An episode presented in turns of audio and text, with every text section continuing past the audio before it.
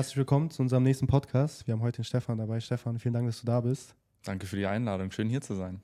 Sehr gerne. Wir haben auf jeden Fall ein paar interessante Fragen vorbereitet. Du als äh, Auswanderer schon zum zweiten Mal haben wir auf jeden Fall ein paar interessante Fragen diesbezüglich vorbereitet.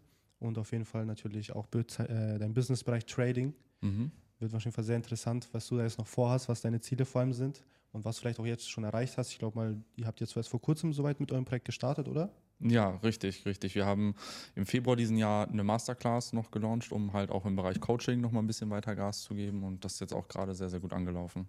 Sehr schön. Du bist auf jeden Fall auch ein bisschen älter, ne? Oder wenn du mal dein Alter sagst. Ich bin 31, also so alt bin ich jetzt auch nicht. er meint es wahrscheinlich, weil du extrem jung noch aussiehst. Ja. Danke, danke. Und ja, 31. Auf jeden Fall dynamisch bist, deswegen. Ja, ja. Ich werde jetzt in vier Tagen 32, dann bin ich vielleicht offiziell alt in deinen Augen, aber ihr seid ja natürlich auch noch richtig jung und am Durchstarten, ja. Das sind auf jeden Fall ein paar Jungspunde, wie man die gerne nennt.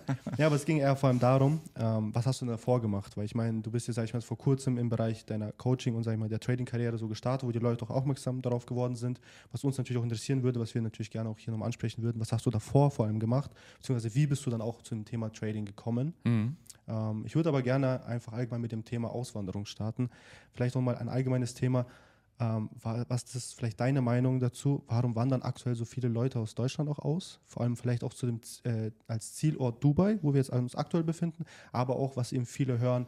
Ich glaube mal, für die Deutschen ist vor allem auch, ich glaube mal, ähm, auch der Statistik, dass ähm, der Hauptzielort der Auswanderung ist doch Zypern, oder nicht?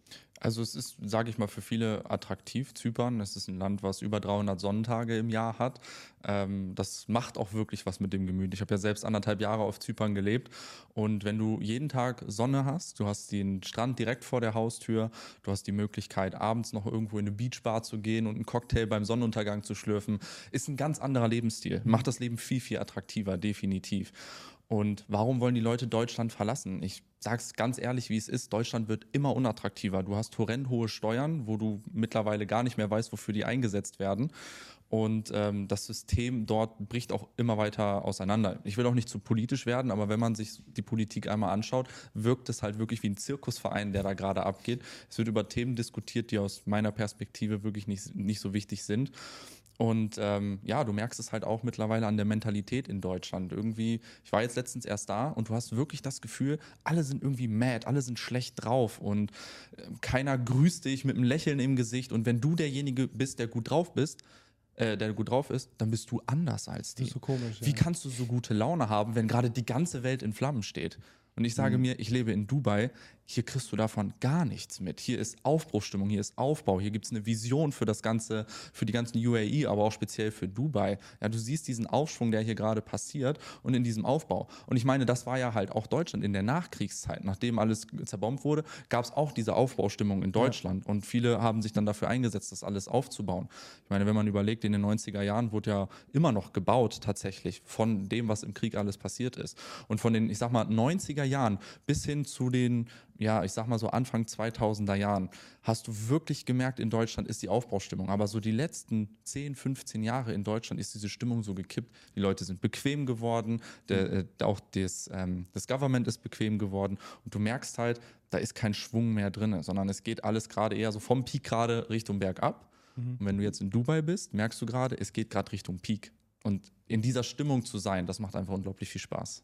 Das auf jeden Fall. Also auch, ich glaube mal, da gibt es auch dieses schöne Zitat vom, äh, vom Scheich selber, wo man sagt, diese schönen Zeiten kommen, da kommen, kommen schwache Menschen halt, ne? Und diese ja. schwachen Menschen im Endeffekt dann im Endeffekt machen eben schwere Zeiten. Das ist halt immer sehr interessant, wie es halt hier jetzt aktuell in Dubai einfach brutal abgeht. Wir hatten es auch mit David letztes Mal, ähm, wer sagt, also was in den letzten 50 Jahren hier passiert ist, mhm. ist crazy, aber was in den nächsten 50 Jahren hier passieren wird, das ist geisteskrank. Das äh, kann man gar nicht mehr vergleichen. Das kannst du dir gar nicht vorstellen, alleine auch wie viel Geld in Technologie investiert wird. Und wenn du so auch diese Vision siehst, ob das jetzt kommt oder nicht, sei mal auf einem anderen Blatt Papier mhm. geschrieben, aber was die für Visionen und Ideen haben für die Zukunft, was ja jetzt hier gerade kommen soll, ist unglaublich. Ja, du siehst diesen extremen Fortschritt und alles wird auch irgendwie gefühlt gefördert. Und ich meine, wenn man sich das Ganze anguckt, die Araber haben sehr, sehr viel Geld. Es ist ein sehr, sehr wohlhabendes Land dementsprechend. Und das wird halt auch sehr, sehr viel hier reinvestiert. Und deswegen siehst du natürlich halt auch, was hier gerade alles hochgezogen wird. Und das macht es halt wirklich sehr, sehr attraktiv. Auf jeden Fall. Also ich schaue mal auch für uns und für unser, sag ich mal, junges Alter, wir sind jetzt ziemlich früh ausgewandert, sag ich mal, aus Deutschland. Also ich jetzt mit 21 Jahren, du bist damit dann 24 Jahren ausgewandert, ähm, jetzt dann direkt nach Dubai. ist natürlich crazy, weil wir sind, sag ich mal, genau in diese Zeiten reingekommen nach Corona. Ich glaube, also viele sind haben es noch geschafft, vor Corona auszuwandern. Habe ich auch von vielen mitbekommen, die jetzt auch hier mittlerweile in Dubai sehr erfolgreich sind, weil du hast so ein bisschen diese, diese, diese drei Jahre. Ne? Nach drei Jahren, wenn du drei Jahre in Dubai überlebt hast, bist du erfolgreich, weil wenn du dich nicht anstrengst und dich ähm, und irgendwie das bisschen alles auf die lockere Schulter nimmst, dann wirst du keine drei Jahre überleben, weil es einfach sehr teuer ist. Und ja. deswegen musst du, wenn du durchhasselst, diese drei Jahre überlebst, dann wirst du sehr schnell ziemlich erfolgreich, wo viele auch sagen, was sie auch in Deutschland in 20, 30 Jahren nicht erreicht hätten. Und das ist eben sehr interessant, weil die Leute, die vor Corona äh, ausgewandert sind, sind mittlerweile schon an dem Punkt, wo die sagen, okay, ich bin jetzt wirklich an einem Punkt, wo ich erfolgreich bin, mhm. wo ich wirklich ein, eine, eine Position auch in meinem Leben habe oder auch in der Welt. Ähm, wir sind, sage ich mal, jetzt die, die Nachzügler so ein bisschen, so nach, nach Corona halt noch, äh, mussten Corona, sag ich mal, in Deutschland noch ertragen und dann sind wir jetzt eben her ausgewandert. Wie war es jetzt bei dir? Hast du hast es geschafft? Oder wie lange bist du jetzt schon aus Deutschland raus? Oder war es noch vor Corona? Ähm, tatsächlich während Corona sogar. Okay. Ähm, ich bin, ähm, wann bin ich aus Deutschland ausgewandert? Das war im April 2021. Mhm. Im April 2021 bin ich aus Deutschland ausgewandert. Äh, da war Corona noch voll im Gange. Ähm, tatsächlich dann auch auf Zypern gab wirklich ganz, ganz wilde Restrictions. Ähm, du konntest noch nicht mal mehr einkaufen, wenn du nicht geimpft warst und sowas. Also mhm. da ging es halt auch wirklich richtig ab. Aber es war trotzdem schön, weil du hast trotzdem das Meer vor der Tür gehabt. Ja, das ist so, das hat dir auch ein bisschen Ablenkung geliefert von diesem ganzen Thema. Ähm, hat es mein Leben erschwert? Ehrlich gesagt, nein. Mich hat es einfach nur genervt, dass du halt nicht wirklich mhm. was machen konntest. War ja auch überall Lockdown, alles war zu. Und äh, das war einfach das Einzige, was so ein bisschen störend war. Aber ansonsten ähm, ja, stand es meiner Auswanderung auch gar nicht im Weg. Und ich denke mal, ich sehe es bei vielen oder habe es bei vielen gesehen, die hatten viele Pläne, dann kam Corona. Oh nein, oh nein, ganz, ganz unsichere Zeiten. Wir können jetzt keine großen Schritte machen. Mir war das ehrlich gesagt egal, weil ich mhm. wusste, was ich wollte. Und wenn ich an mir und meinen Zielen arbeite, dann brauche ich nicht den perfekten Zeitpunkt, weil der wird nie kommen. Nach Corona kommt vielleicht, kam, wäre dann vielleicht irgendwas anderes gekommen. Wieder ja. eine perfekte Ausrede, den Schritt nicht zu gehen. Ja. Und ich habe mich halt dafür entschieden, es trotzdem zu tun. Und ich sag's dir, wie es ist. Die Auswanderung war die beste Entscheidung, die ich jemals treffen konnte. Das hat man auf jeden Fall von vielen. Bist du selber, sag ich mal, auch in Zypern hatten ja vieles zu. Man kennt ja Zypern auch als Urlaubsort, sag ich mal, auch irgendwo auch Partyort. Ich als äh, Party, Partymaschine. hab, Corona war für mich schwer auf jeden Fall, da wo die ganzen Clubs zu hatten. Wie ist es bei dir? Bist du so ein Partytyp? Warst du in Zypern dann öfter feiern? Ähm, tatsächlich anfangs ja. Also diese neu gewonnene Freiheit, du bist ja, in einem äh, ja. touristischen Land, äh, du hast sehr, sehr viele Touristen da, die Clubs haben jeden Tag in der Woche halt schlussendlich auf und das hat natürlich am Anfang, äh, war es natürlich verlockend, kann man nicht mhm. anders sagen. Das heißt, ich war auch am Anfang das ein oder andere Mal schon äh, öfter äh, mal feiern, aber es hat dann auch abgeklungen, weil es mich natürlich dann auch dementsprechend von dem, was ich erreichen wollte, abgelenkt hat und deswegen habe ich das dann halt immer weiter runter reduziert und habe mich dann eher auf meine Arbeit fokussiert. Sehr schön, sehr schön. Was, was fandest du, sag ich mal, was sind so die schönsten, äh, die schönsten Punkte an Zypern so? Also was ist so das, was vielleicht auch im Vergleich zu Dubai ähm, Zypern einfach um einiges besser macht, was dich einfach, was, oder was waren vor allem die Hauptgründe, sag ich mal, auch nach Zypern auszuwandern? Warum bist du denn nicht woanders hin ausgewandert? Also ich kann dir die Punkte nur nennen im Vergleich zu Deutschland, okay. weil für mich ist es jetzt ehrlich gesagt schwer, bessere Punkte in Zypern zu finden, als okay, jetzt krass. tatsächlich in Dubai. Aber natürlich die besseren Punkte ähm, im Gegensatz zu Deutschland sind natürlich auf der einen Seite, dass du fast das ganze Jahr über Sonne hast. Mhm. So, ähm, ich sag mal, ab Mai wird es dann halt auch schon recht knackig. Ab Juni hast du dann teilweise auch 40 Grad, was was immer noch aushaltbar ist, aber es ist schon sehr, sehr heiß. Und ähm, ab August äh, Ende August fängt es dann so langsam an, wieder ein bisschen mit den Temperaturen runterzugehen. Ähm, du hast eine Winterzeit da, es schneit zwar nicht, das ist dann eher so die Regenzeit, aber es geht dann auch mal so auf, sag ich mal, so 12 bis 8 Grad runter. Also mhm. ist dann auch schon relativ frisch, aber es schneit halt nicht, außer in den Bergen. Das heißt, wenn du Glück hast und einen sonnigen Tag hast, kannst du vormittags in den Bergen Skifahren gehen und nachmittags knallst du dich nochmal kurz bei 20 Grad an Strand. ähm, hast natürlich coole Möglichkeiten, definitiv. Ähm, für mich war es halt auch einfach schön, diese andere Mentalität kennenzulernen. Also mhm. natürlich zum einen der zypriotischen Mentalität, aber auch gleichzeitig von den Auswanderern, die auch dort gelebt haben. Ich habe viele Deutsche auch da kennengelernt und auch von vielen anderen Ländern. Es sind sehr, sehr viele Engländer und Russen auch da, okay. die ich kennengelernt habe, mit denen ich mich dann ausgetauscht habe. Das war schön, weil keiner hat so in seinem eigenen Käfig gelebt, sage ich mal, sondern die Leute haben so diesen Fokus auch nach vorne gehabt. Die sind mhm. ausgewandert, um im Leben weiterzukommen, um ihren Lebensstandard zu verbessern, um was anderes zu haben und natürlich halt auch dieses paradiesische Leben unter Palmen zu führen. Ja. Und das fand ich auf jeden Fall ganz cool und das hat mich auch motiviert. Ein klarer Aspekt ist natürlich dann halt auch Steuern. Gerade wenn du im Bereich Forex Trading unterwegs bist, hast du 0% Steuern auf Zypern. Ansonsten hast du 15% Kapitalertragssteuer dort. Das heißt, 15% Steuern ist äh, äh, vergleichsweise auch noch sehr, sehr wenig. Plus es gibt dann noch was, das nennt sich GESI, das ist das Gesundheitssystem. Da kommen dann nochmal so, ich glaube 2,5% waren das, kommen dann nochmal on top. Also overall bist du so bei 15 bis 17% Steuern, ähm, was natürlich dann halt auch ein riesengroßer Vorteil ist, ja. Total. Hast du auch in Zypern eine Company gehabt oder wie hast du das da mit? Äh, ja, ich habe das damals auch über eine Agentur laufen lassen. Weil für mich ist, sind solche Sachen halt, natürlich kann man sich irgendwo selber da durchkämpfen ja. und selber durchforsten, aber dafür gibt es diese Services, die dir halt dieses, diese ganze Bürokratie einfach abnehmen. Ja, ja. Ich war noch nie ein Fan von Bürokratie, deswegen halt auch kein großer Fan, was in Deutschland halt ist. Wenn du da eine Firma gründest oder irgendeine Förderung haben willst oder sonst was, ist einfach Papierkram ohne Ende. Das ganze Steuerthema, auf was du alles achten musst. Also wenn du wirklich in Deutschland Unternehmer werden willst, dann ja, solltest du auf jeden Fall äh, dir warme Sachen anziehen, denn da kommt eine Bürokratie auf einen zu und auf so viele viele Dinge und Gesetze, auf die man achten muss, dass es einem den Fokus teilweise schon fast entreißen kann.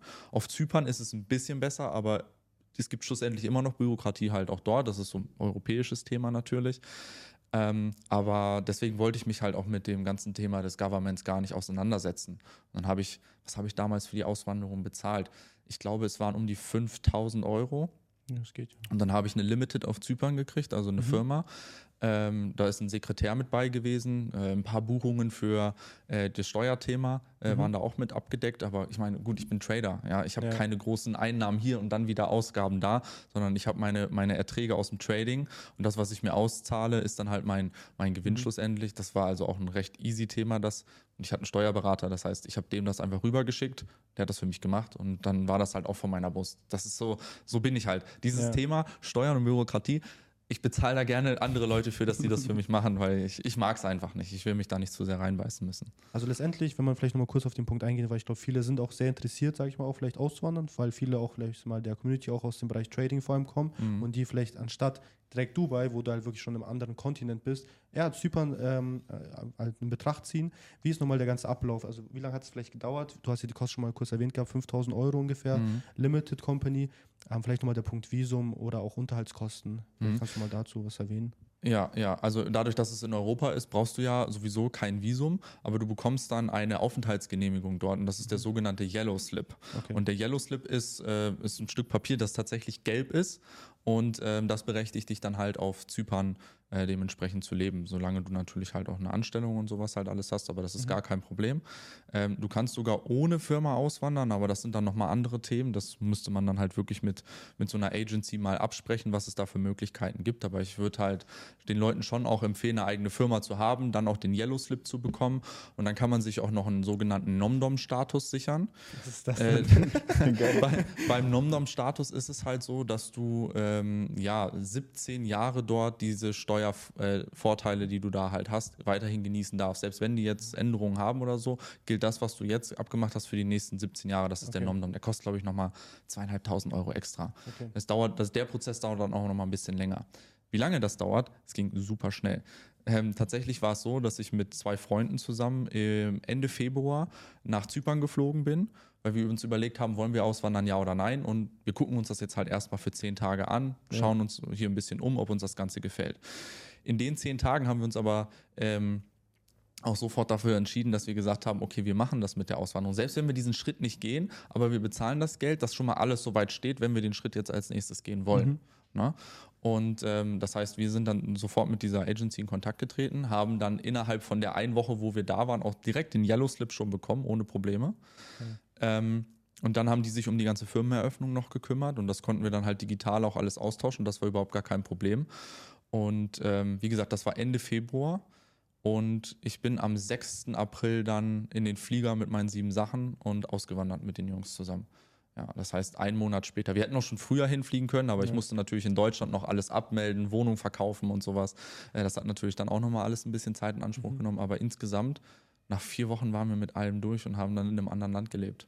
Wart ihr dann zu dritt, oder? Ja, wir waren zu dritt. Waren es auch Trader oder was haben die Business Stage gemacht? Ja, beides, ja. Von dem einen habe ich tatsächlich Trading gelernt. Okay. Und äh, der andere, die sind in einer Familie, der hat auch Trading mitgelernt. Mhm. Ähm, ja, haben uns gut verstanden, haben dann zusammen äh, eine Villa dort genommen, haben da zusammen gelebt, haben das ganze Thema weiter ausgebaut Und ähm, damals habe ich tatsächlich dann eine Frau auf Zypern kennengelernt. Ähm, mit der bin ich dann auch zusammengezogen. Das heißt, ich bin aus Limassol dann nach Paphos noch gezogen. Okay.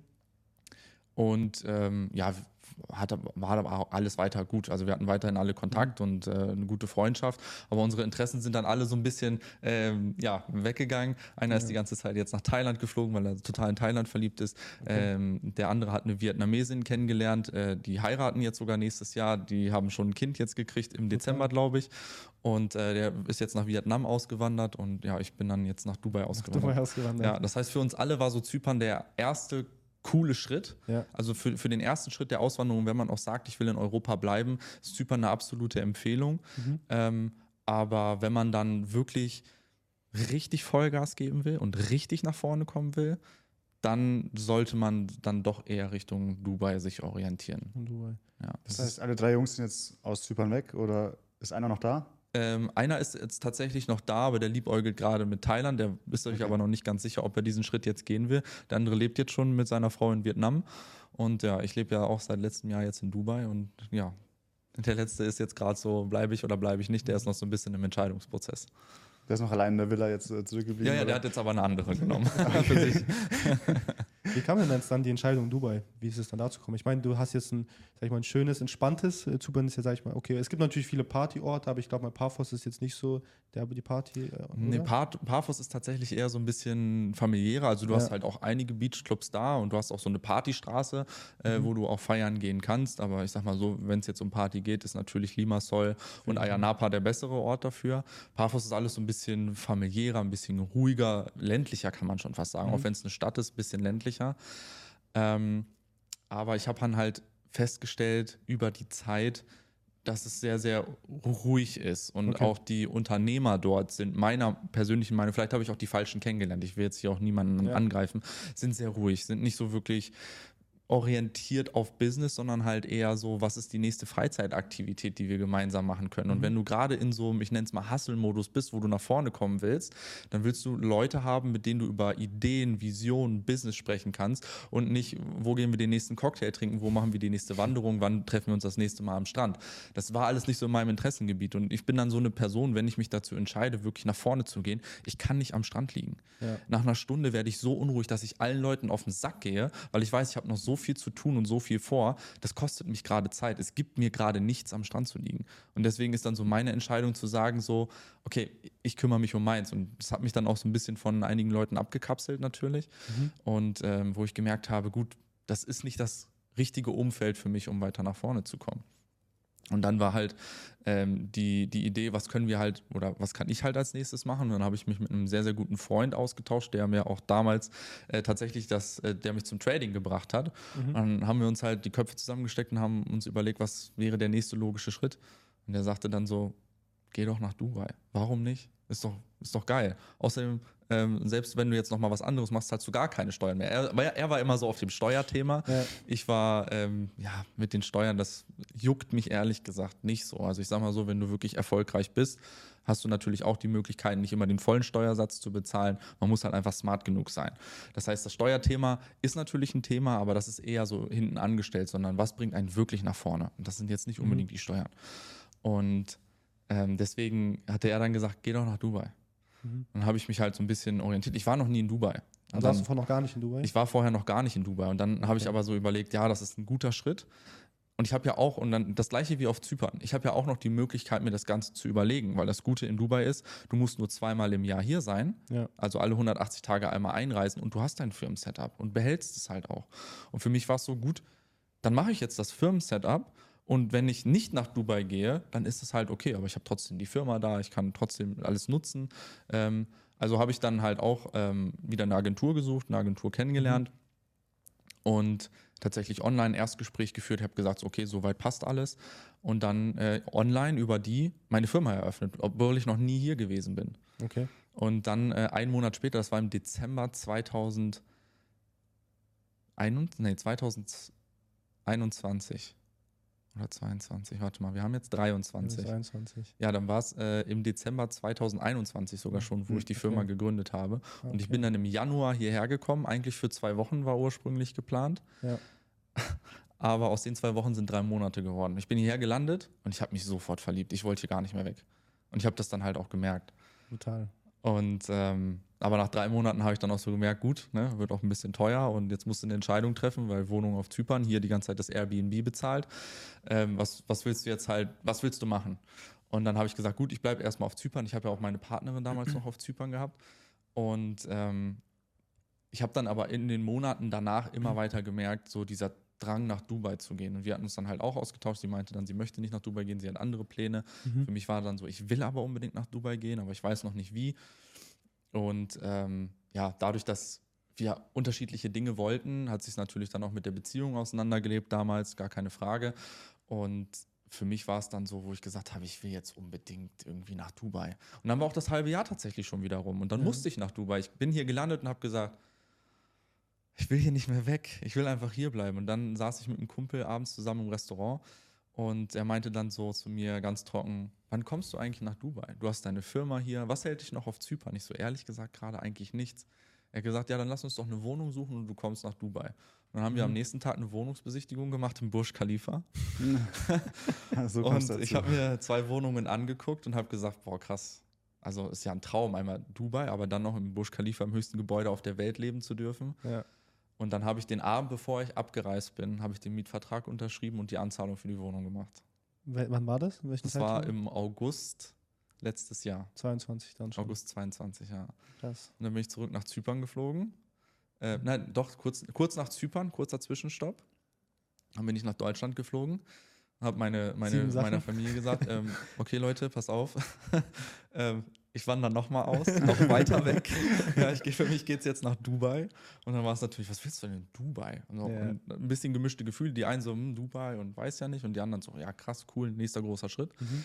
Und dann bin ich zurück nach Zypern geflogen. Das ist jetzt alles ein Zeitraum von zwei Wochen. Dann bin ich zurück nach Mhm. Zypern geflogen, war nochmal drei oder vier Tage dort, meine Koffer zusammengepackt und bin dann mit zwei Koffern, also ich habe wirklich nur noch Klamotten mitgenommen, sonst Ja. nichts weiter, ähm, habe meine Koffer gepackt und bin dann tatsächlich dann im September, äh, Anfang September bin ich dann hier rüber und bin dann am 21. September bin ich dann ins Burj Khalifa gezogen, ja. Krass. Geil. Was hat dich hier so gecatcht? Du hast gesagt, du wolltest eigentlich nur zwei Wochen her. Und dann bist du erstmal gar nicht mehr weggekommen. es war einfach, du, du, du kommst hier an, du landest an diesem Flughafen und siehst erstmal, alles ist groß, alles ist sauber. Ja. Und am Flughafen kriegst du noch gar nicht so dieses Dubai-Feeling. Du weißt halt einfach nur, okay, ich bin jetzt hier. Dann fährst du aus dem Flughafen raus und fährst so auf die Downtown Skyline zu und denkst dir das erste Mal so, krass, okay, das ist heftig. Man kennt es vielleicht von Bildern, aber wenn du das das erste Mal live siehst, ist so, wow. Das catcht dich brutal. Es ja. catcht dich brutal.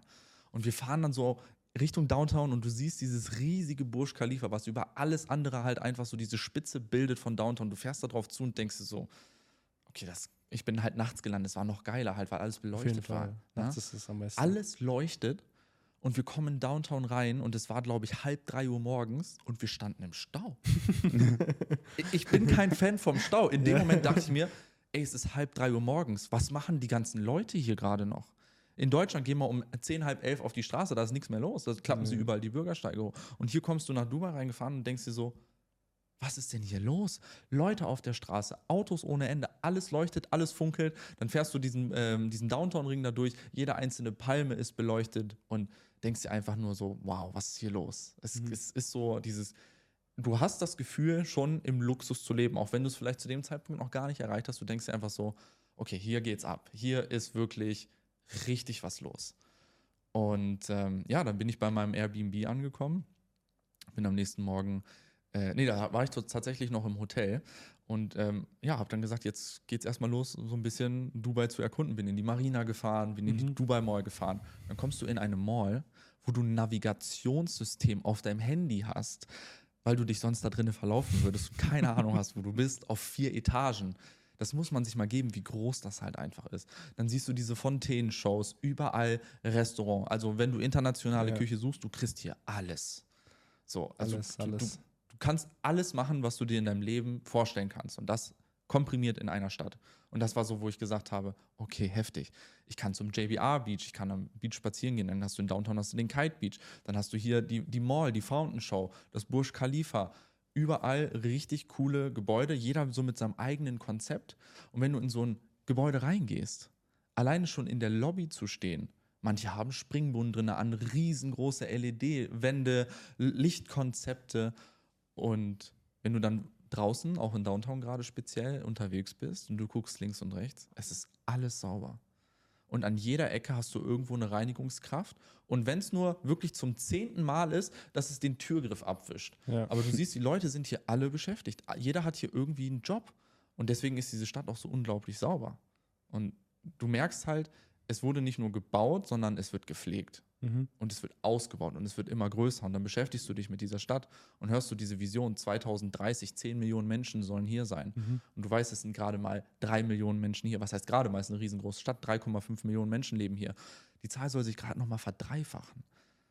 Und du denkst dir so, wenn du siehst, wie groß hier alles ist und wie hoch die Gebäude Mhm. sind, Dubai ist so am Peak. Und dann fährst du durch und siehst, wie überall gebaut wird. Und das meine ich so mit dieser Aufschwungstimmung hier in Dubai. Und da habe ich gesagt, ich möchte ein Teil davon sein. Ich möchte hier leben, ich möchte sehen, wie die Stadt noch weiter wächst. Und ähm, ich möchte auch sehen, wie ich wachse. Das ist ja genau das Ding, das hast du vorher angesprochen gehabt. Du kommst halt wirklich hierher, du bist erstmal komplett überwältigt. Ja. Du, wie auch dieser Punkt, du fühlst dich im Luxus, obwohl du eigentlich noch keinen Cent auf der Bank hast.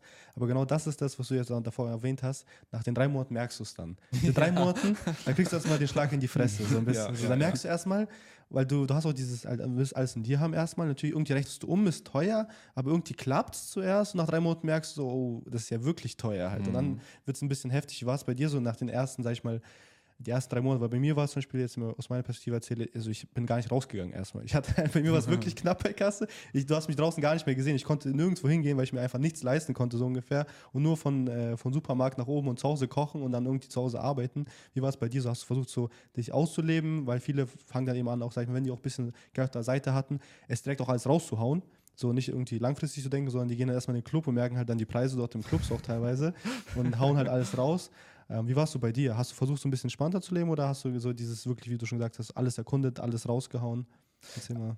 Also ich sag mal so, wie es ist. Ich habe mich am Anfang auch von diesem Lifestyle natürlich ein bisschen mitreißen lassen, weil ich Mhm. natürlich hier auch viele Menschen kennengelernt habe, die viel weiter sind als ich und sich natürlich halt auch diesen Lifestyle äh, durchaus erlauben können. Und ich bin am Anfang so ein bisschen, nicht weil ich flexen wollte oder sonst irgendwas, Ja. aber ich habe es gesehen, es sah alles lustig aus, alle waren irgendwie glücklich und ich wollte halt dabei sein, aber ich wollte auch nicht so in so eine Schnorrerhaltung kommen, so nach dem Motto Mhm. so, okay, ich gehe jetzt mit, die werden das schon irgendwie bezahlen, sondern ich habe immer meinen Anteil bezahlt. Ja. Und dann war es egal, ob wir jetzt hier im, im Cellavi ja, eine Flasche Dom Perignon gekauft haben. Ja.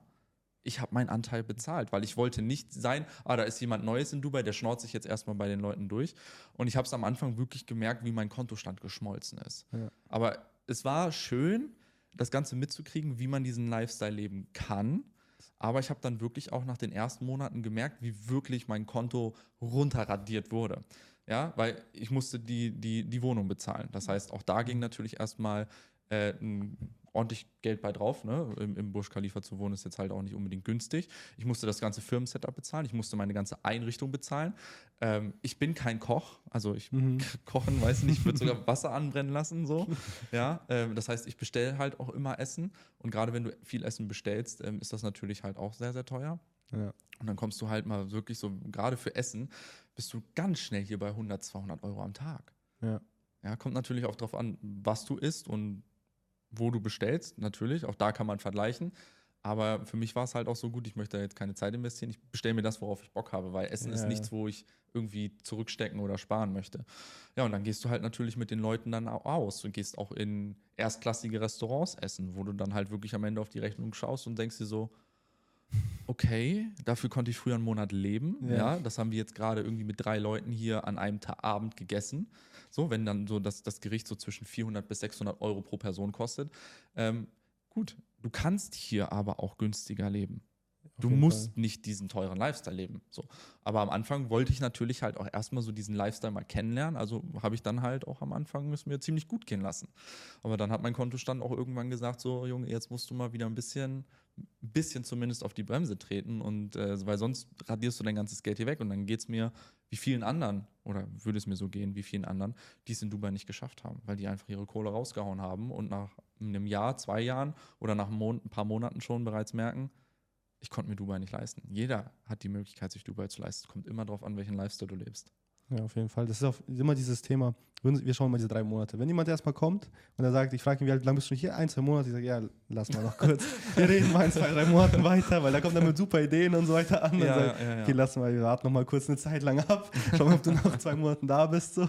Weil das ist aber wirklich, also das ist auch, also das mussten wir auch alle, sag ich mal, merken. So. Mit der Zeit gewöhnt man sich dann dran. Man kommt rein, okay, heute Abend kann ich rausgehen, heute lieber nicht. Und dann äh, irgendwann kommt man da auch ein bisschen rein. Aber am Anfang ist natürlich dieses sehr überwältigend, wie du schon sagst. Mhm. Du musst das mal da irgendwie auch reinkommen. Was mich vielleicht auch nochmal äh, zu dem Thema interessieren würde, dass du ja auch schon, sag ich mal, aus Deutschland nach Zypern, jetzt nach Dubai, einmal ähm, Thema vielleicht äh, Religion, aber auch Politik. Viele haben ja, sag ich mal, der größte Punkt, warum Leute aus Deutschland nicht aus, nach Dubai auswandern möchten, ist ja Religion, ein muslimisches Land, die Politik ist anders, du bist hier in einer Monarchie, bla bla bla bla, mhm. keine Demokratie so ungefähr. Merkst du was davon? Null. Überhaupt nicht. Das ist halt, wenn Menschen, sorry, wenn ich jetzt so direkt ja. werde, ihr könnt es sonst auch rausschneiden, wenn Menschen die Fresse aufreißen, die keine Ahnung haben, wenn du in Dubai bist, du kannst hier ein komplettes Leben im westlichen Style führen. Ja. Du hast hier keine strikte Religion. Natürlich hast du die Leute, die hier beten gehen, auch mehrmals am Tag. Natürlich hörst du die Moscheen halt auch, aber es ist nichts, was stört. Mhm. Und keiner geht dich irgendwie an, du bist ein Ungläubiger oder keiner sagt, du musst auch beten gehen. Das ist ihnen hier scheißegal, weil die sich daran gewohnt, gewöhnt haben, dass die westliche Welt jetzt hier mitlebt. Ja. Es ist ein wunderbares Zusammensein, sowohl die Inder, die Pakistaner als auch die Araber. Ein so freundliches Volk. Der Service ist immer super. Alle sind immer nett und höflich. Also ich habe bis jetzt noch keine schlechten Erfahrungen gemacht, muss ich dir sagen, wie es ist. Mhm. So. Das Einzige, wo du merkst, du hast eine schlechte Erfahrung, ist, wenn du Freitagmittag irgendwo hingehen willst. Weil da ist ein großes Gebet ja. und da bleiben die auf den Straßen stehen. Du kommst ja. nirgendwo weiter, bis deren Gebet vorbei ist. Aber auch damit kannst du dich arrangieren. Ja. So, wenn du das weißt, entweder hast du dann keine Termine oder du stellst dich darauf ein, dass du eine Stunde im Stau stehst. So, aber alles, womit man umgehen kann. Auch so diese ganzen Sachen, so Frauen. Frauen werden hier überhaupt nicht diskriminiert. So, und wenn du einfach mal an den Strand gehst oder lauf durch die Dubai Mall, wie viele Frauen hier in kurzen, knappen Kleidern rumlaufen, am Strand im Bikini rumlaufen, es juckt hier keinen. Eine Frau muss sich hier nicht vermummen. Mhm. Eine Frau kann hier genauso alles machen wie ein Mann mittlerweile halt auch. So. War das früher anders? Natürlich. Muss man, muss man nicht sagen, muss man ja. natürlich auch anmerken. Früher war es halt auch anders. Aber es hat sich so geändert und hier kann jetzt gerade jeder sein Leben leben, wie er es für richtig hält. Ich finde auch halt vor allem, dass wir auch den Punkt hatten, Sicherheit, wenn du es auch, sag ich mal, Frau ansprichst. Also ich könnte in Deutschland meine Frau, meine Freunde oder auch meine Kinder nicht um 20 Uhr auf die Straße lassen. Ich komme, also ich bin ja. aus Nürnberg. Ich, woher kommst du aus Deutschland? Hannover tatsächlich. Hannover. Du kannst halt deine, deine Frau nicht auf die Straße lassen. Mhm. So. Und hier, was vielleicht viele, sag ich mal, auch Frauen irgendwie abneigt, dass du natürlich dir hinterhergerufen wird, sage ich mal. Ne? So was passiert hier gar nicht. Du bist hier, für eine Frau ist es, sage ich mal, der sicherste Ort, ist aktuell Dubai einfach, weil du, du wirst nicht mal angemacht. Weil wenn du, wenn du ange blöd angemacht wirst, rufst du die Cops und der Typ ist halt erstmal weg. So. Du musst dich erstmal rechtfertigen, wo, warum er sowas macht. Das ist halt schon echt dieser Punkt Sicherheit für Kinder, für Frauen ist natürlich brutal. Mhm. Diese Sauberkeit, wie du auch schon sagst, die Sauberkeit ist gerade du, weißt du, in Deutschland hast du einen Kaugummi im Mund, ja, spuckst dann auf den Boden und trittst dann nochmal drauf, so ungefähr, weißt du, es juckt halt nicht, das merkt man nicht mal. Hier überlegst du dir so, okay, warte mal kurz, so, ich kann jetzt, okay, nee, ich spuck lieber nicht auf den Boden, so. Das, das machst du hier halt auch nicht. Das so. machst du auch nicht. Ich meine, ja. ich glaube, die Strenge wird hier auch immer nochmal ein bisschen anders dargestellt, als sie eigentlich ist. Also du kannst mit den Leuten schon halt auch irgendwie reden, aber du solltest nicht über die Stränge schlagen. Und was ich hier halt sehr, sehr geil finde, wir sind hier die Ausländer. Mhm. die hier reinkommen. Und Dubai hat eine ganz, oder die äh, United Arab Emirates haben eine ganz klare Linie. Benimmst du dich hier daneben, fliegst du raus und kommst nicht mehr rein. Ja. Ganz strikt. Baust du Scheiße, fliegst du raus und kommst nicht mehr rein. Und ich finde, so sollte es jeder andere auch handhaben. So, mhm. wir kommen hier rein als Gäste, also haben wir uns auch dementsprechend so weit anzupassen. Und wenn wir das nicht können, dann haben wir hier einfach nichts verloren. Auf jeden Fall. Weil wir, haben, wir merken es ja auch selber, zum Beispiel in Deutschland gab es ja auch viel Einwanderung, die reingekommen ist. Da hast du ja auch immer dich darüber aufgeregt, warum passen sich die Leute nicht an, so ungefähr. Mhm. Und jetzt sind wir selber in der Situation, jetzt wir als aktuell, ne, wir als ähm, Auswanderer sind jetzt hier und das ist genau dasselbe. Wir, sind, wir wären ja dumm, wenn wir uns nicht anpassen würden, weil in Deutschland wollen wir auch natürlich, dass die äh, Einwanderer sich anpassen. Und genau so glaube ich aber auch für uns mit dem Mindset, das wir eben auch schon haben, ist eigentlich ziemlich leicht, sich auch hier anzupassen. Auch mhm. für uns war es ziemlich easy. Am Anfang natürlich ist es äh, una, äh, nicht unangenehm, sondern eher ungewohnt. Mhm. Ist ungewohnt, aber mittlerweile ist es einfach, es ist Alltag so. Ich fühle mich teilweise in Deutschland fremd als hier ungefähr. Das ja, kommt man ja. irgendwann sogar zu diesem Punkt. Ich glaube, in Deutschland hast du aber auch nochmal die große mhm. Herausforderung, ähm, gerade auch die etwas älteren Personen in Deutschland sprechen halt nur Deutsch. So, in, in, in Deutschland ist selbst Englisch schwer für die Leute. So, die haben das Schulenglisch, danach haben sie es nie wieder gebraucht. Das heißt, es gibt ein riesengroßes Manko im Bereich der Kommunikation. Du kommst hier nach Dubai, du musst kein Wort Arabisch können. So. Das Einzige, was du brauchst, ist halt Englisch. Hier spricht jeder Englisch. Gibt natürlich auch manche, die brechen sich noch so ein bisschen ein ab. Ist völlig in Ordnung, aber du kannst dich mit Händen, Füßen immer verstehen und es nimmt dir keiner übel. So, wenn du jetzt kein gutes Englisch sprichst oder dir kein gutes Englisch entgegengebracht wird, sondern du versuchst halt immer den Weg der Kommunikation. Und in Deutschland ist es halt so, wirst du auf Englisch angesprochen, ist dann eher schon immer so eine, oh, okay, nee, der spricht nicht meine Sprache, weil die Menschen selber verunsichert sind, weil sie diese Sprache gar nicht sprechen können. Und hier hast du das halt so, hier spricht jeder Englisch, das heißt, du findest immer eine Art und Weise der Kommunikation. Und ich sag's dir so, wie es ist, wenn du dann das ein oder andere arabische Wort lernst, wie bitte, danke oder guten Tag, und du sagst das einem Araber, der kriegt ein Grinsen im Gesicht. Ja. So, wow, finde ich cool. Und das ist so ein Zeichen von Respekt hier. Und das äh, weiß ich sehr, sehr zu schätzen. Deswegen, so ein paar kleine Begriffe, es sind vier, fünf Wörter, das kann jeder lernen. Ähm, und das einfach zu jemandem zu sagen, fühlen die sich super respektiert. Welche Wörter kannst du alle? Ähm, ich kann Danke, das ist Shukran. Ähm, Salam alaikum, alaikum salam. Das sind so, so, so die Standardsachen halt Ja. eigentlich. So, Mittlerweile läuft man auch du schon halt einfach in die, in die Restaurants rein. So. Ist die Salam Ja. Das Ja. ist halt irgendwie schon so ein Alltag, ne? So, diese Ja. ganzen, so diese Begrifflichkeit, die halt verwendet werden, teilweise auch, wenn die jetzt in Deutschland reinkommen. Man kann es genau dasselbe sagen. Ich meine, da ist natürlich auch sehr viel. Einwanderung schon geschehen, deswegen. Und das, das ist halt wirklich so, das waren jetzt drei Wörter. Die reichen, die reichen. Du zauberst damit jedem hier ein, äh, ein Lächeln ins Gesicht, ja. Auf jeden Fall.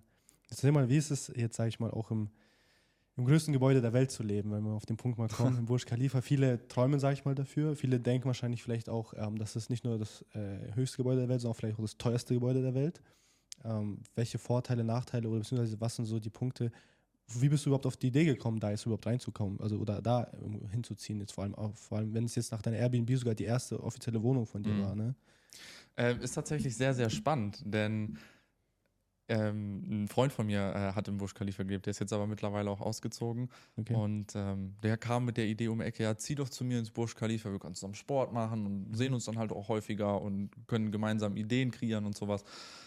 Da habe ich so gesagt, ich sag, ja, hört sich geil an, ne? ich meine, im Burj Khalifa zu leben. Ja. Aber ich muss dir ganz ehrlich sagen, ich weiß nicht, ob ich mir das leisten kann. So, und ähm, dann hat er gesagt, komm, wir, schau's dir mal an. Und ich so, ja, aber ich muss doch wissen, was es ungefähr kostet. Dann mach dir darüber mal nicht so viel Sorgen. Und ich dachte so, boah, krass, okay. Jetzt guckst du dir dein Apartment an, am Ende kostet das irgendwie 12.000 Euro im Monat. Wie sollst du das bezahlen halt, ne? Brauche ich mir das auch eigentlich nicht anzugucken. Aber ich habe mich darauf verlassen. Ich habe gesagt, alles klar, kriegen wir schon irgendwie eine Lösung hin. Und ähm, ja, am nächsten Tag dann mit einem Makler getroffen. Dann habe ich mir einmal ein Apartment im 22. Stock angeschaut. Okay. Ist ein One-Bedroom-Apartment, das heißt, ich habe ein Wohnzimmer, ein Schlafzimmer, zwei Bäder, eine Küche Mhm. ähm, auf, ich glaube, knapp 90 Quadratmeter. Und dann haben wir uns ein zusätzliches One-Bedroom mit 105 Quadratmetern im 85. Stock noch angeguckt. Was natürlich über alles äh, in, in Dubai schon überragt und du hast eine wahnsinnig schöne Aussicht gehabt. Und ähm, ja, ich habe mich dann für das Apartment im 22. Stock entschieden. Okay. Weil das einzige Manko, was du hast im 85. Stock, ist, du kommst in die Lobby rein, du fährst mit dem ersten Aufzug hoch, kommst in eine Zwischenetage, da musst du mit dem Aufzug umsteigen und fährst nochmal in eine nächste Etage weiter. Und wenn du noch weiter oben lebst, musst du sogar noch einmal mehr umsteigen. Und so das mit dem, mit dem ganzen Fahrschulthema, es kostet schon sehr, sehr viel Zeit. Und ähm, ich bin auch manchmal ein bisschen vergesslich und lasse irgendwas so liegen, meine Sonnenbrille oder Mhm. äh, ein Portemonnaie oder sowas.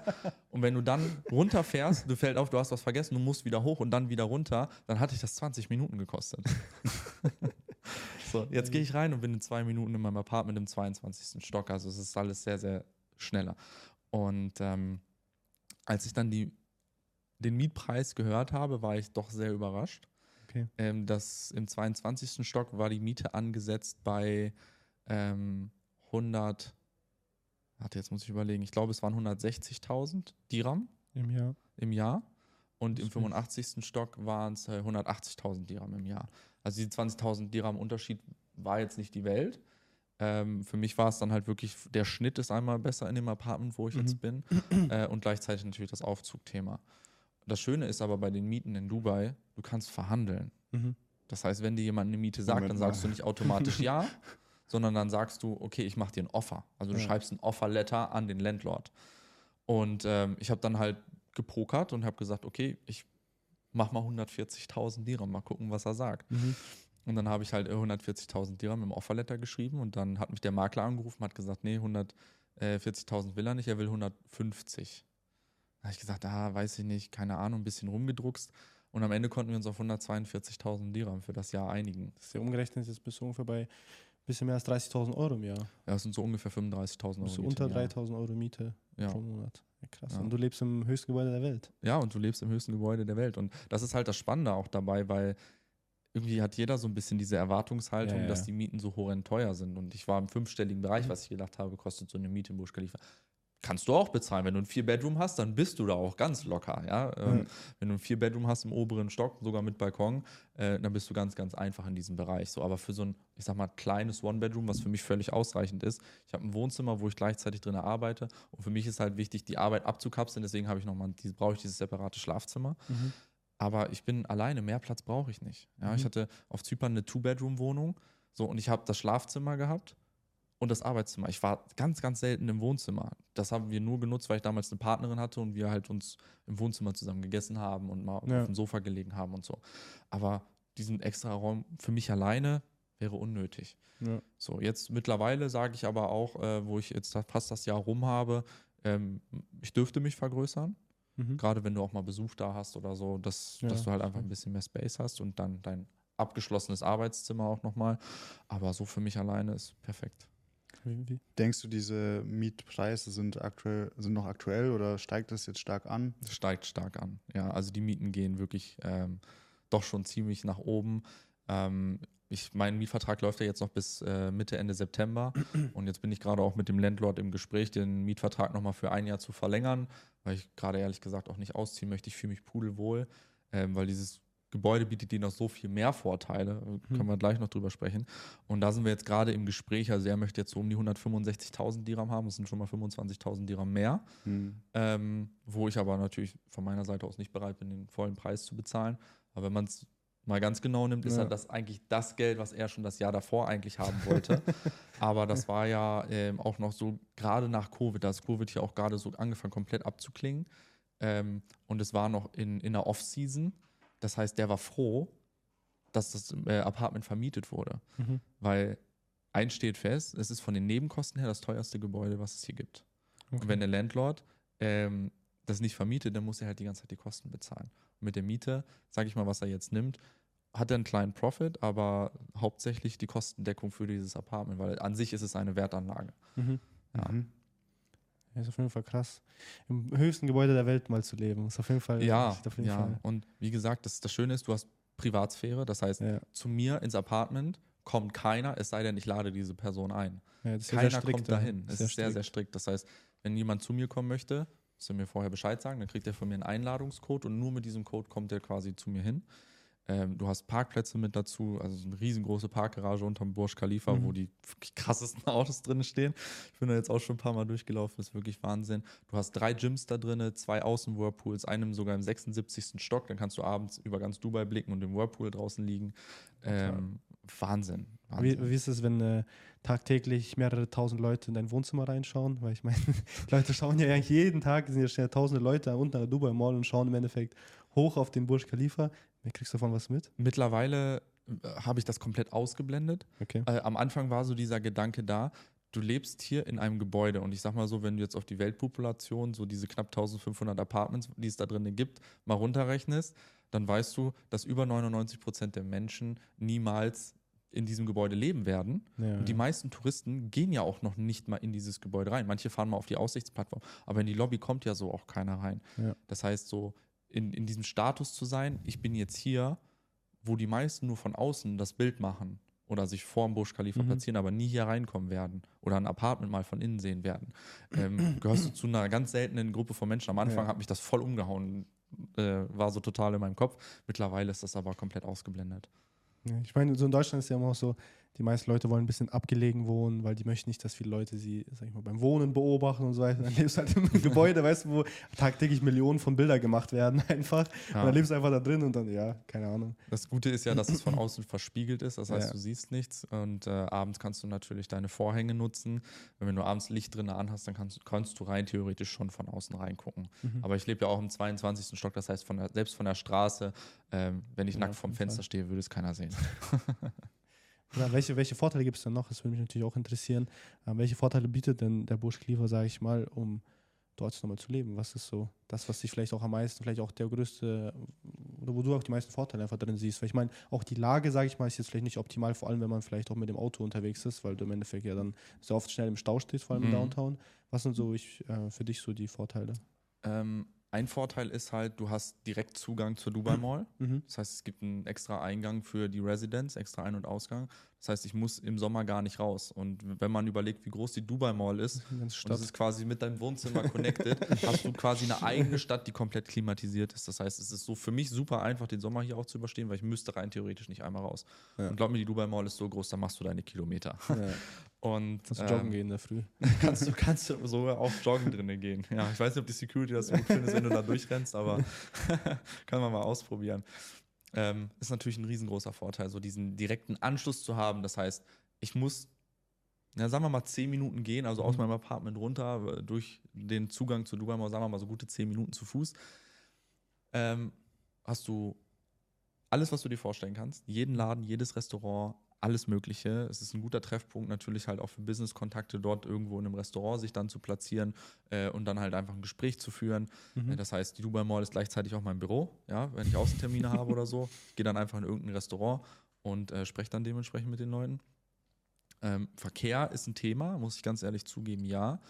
Ähm, ist auch der einzige Grund, warum ich mir auch noch kein Auto zugelegt habe, weil ich möchte nicht selber in diesem Verkehr stehen. Ja. So, wenn ich jetzt, äh, ich rufe mir ein Uber, das heißt, ich gehe in meinem Apartment in die App, buche das Uber, gehe ganz entspannt runter und sobald ich unten angekommen bin, steht direkt das Uber vor der Tür. Das heißt, ich muss nur einsteigen und los, sitze dann hinten drinne, ich kann Nachrichten beantworten, ich kann arbeiten, ich kann traden, ich kann alles machen und ich lasse den halt einfach fahren. Und der kennt Mhm. sich halt auch aus. Ne? Das heißt, wenn du dir diese Ausfahrten dir mal anschaust, äh, verfährt man sich Fall. doch mal ganz leicht. Die kennen sich hier aus und dann ist das für mich auch gar kein Thema, selbst wenn mal ein bisschen Stau ist.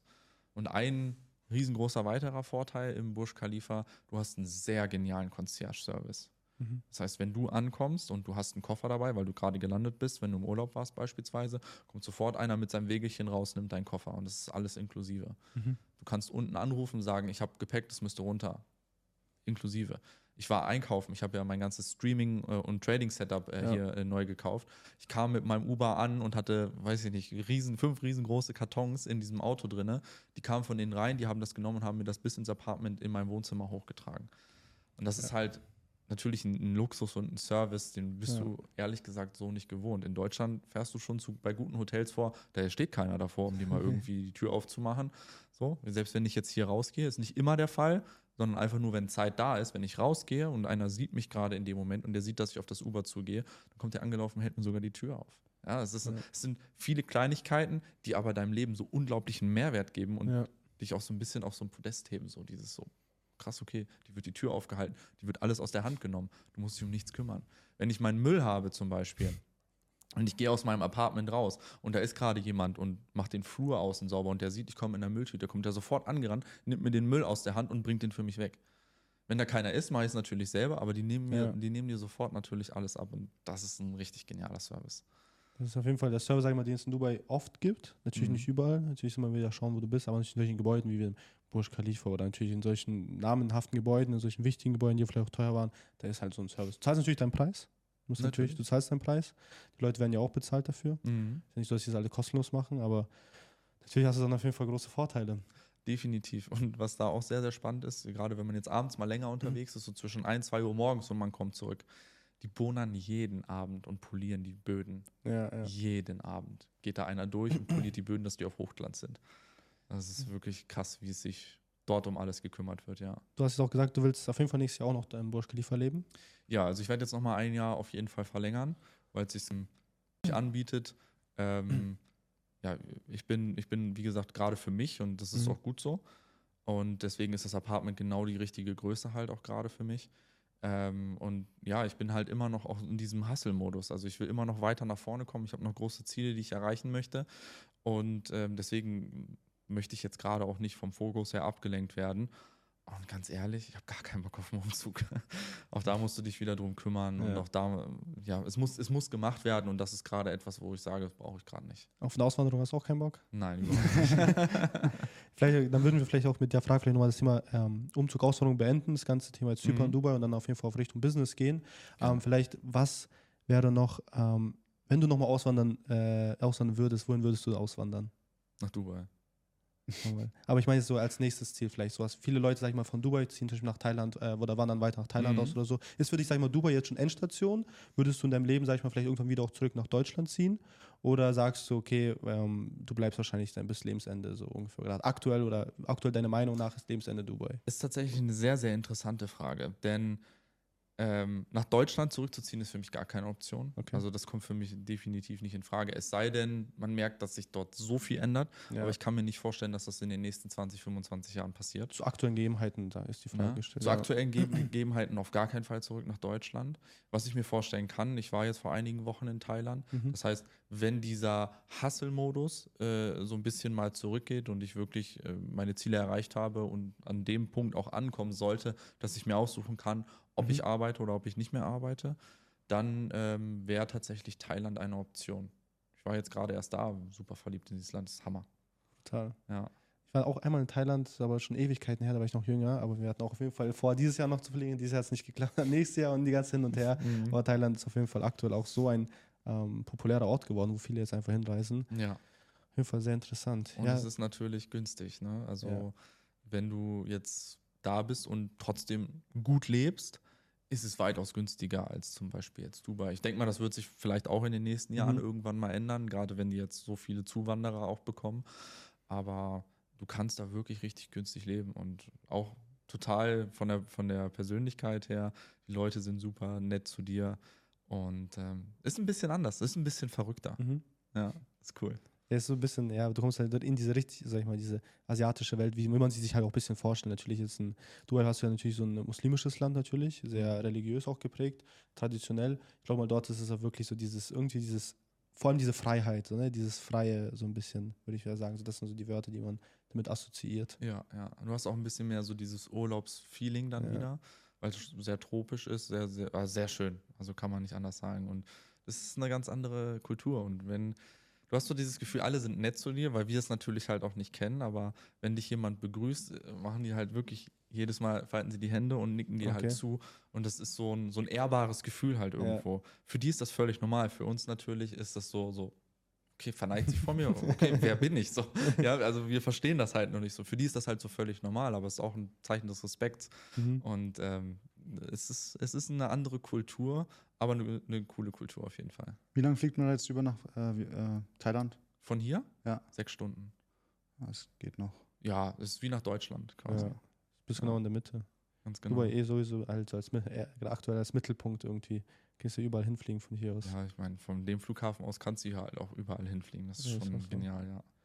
Dann kommen wir mal zum Thema Business. Ähm, wir hatten auf jeden Fall noch ein paar Business-Fragen, die wir dir gerne stellen würden. Was mich vielleicht auch zuerst interessieren würde oder auch uns natürlich interessiert, ähm, wie lange bist du jetzt im Trading-Bereich tätig? Also seit wann hast du, sag ich mal, bist du auf den Punkt gekommen, ich möchte mich jetzt mit Trading auseinandersetzen? Mhm. Tatsächlich habe ich mit dem Trading erst vor etwas mehr als drei Jahren angefangen. Okay.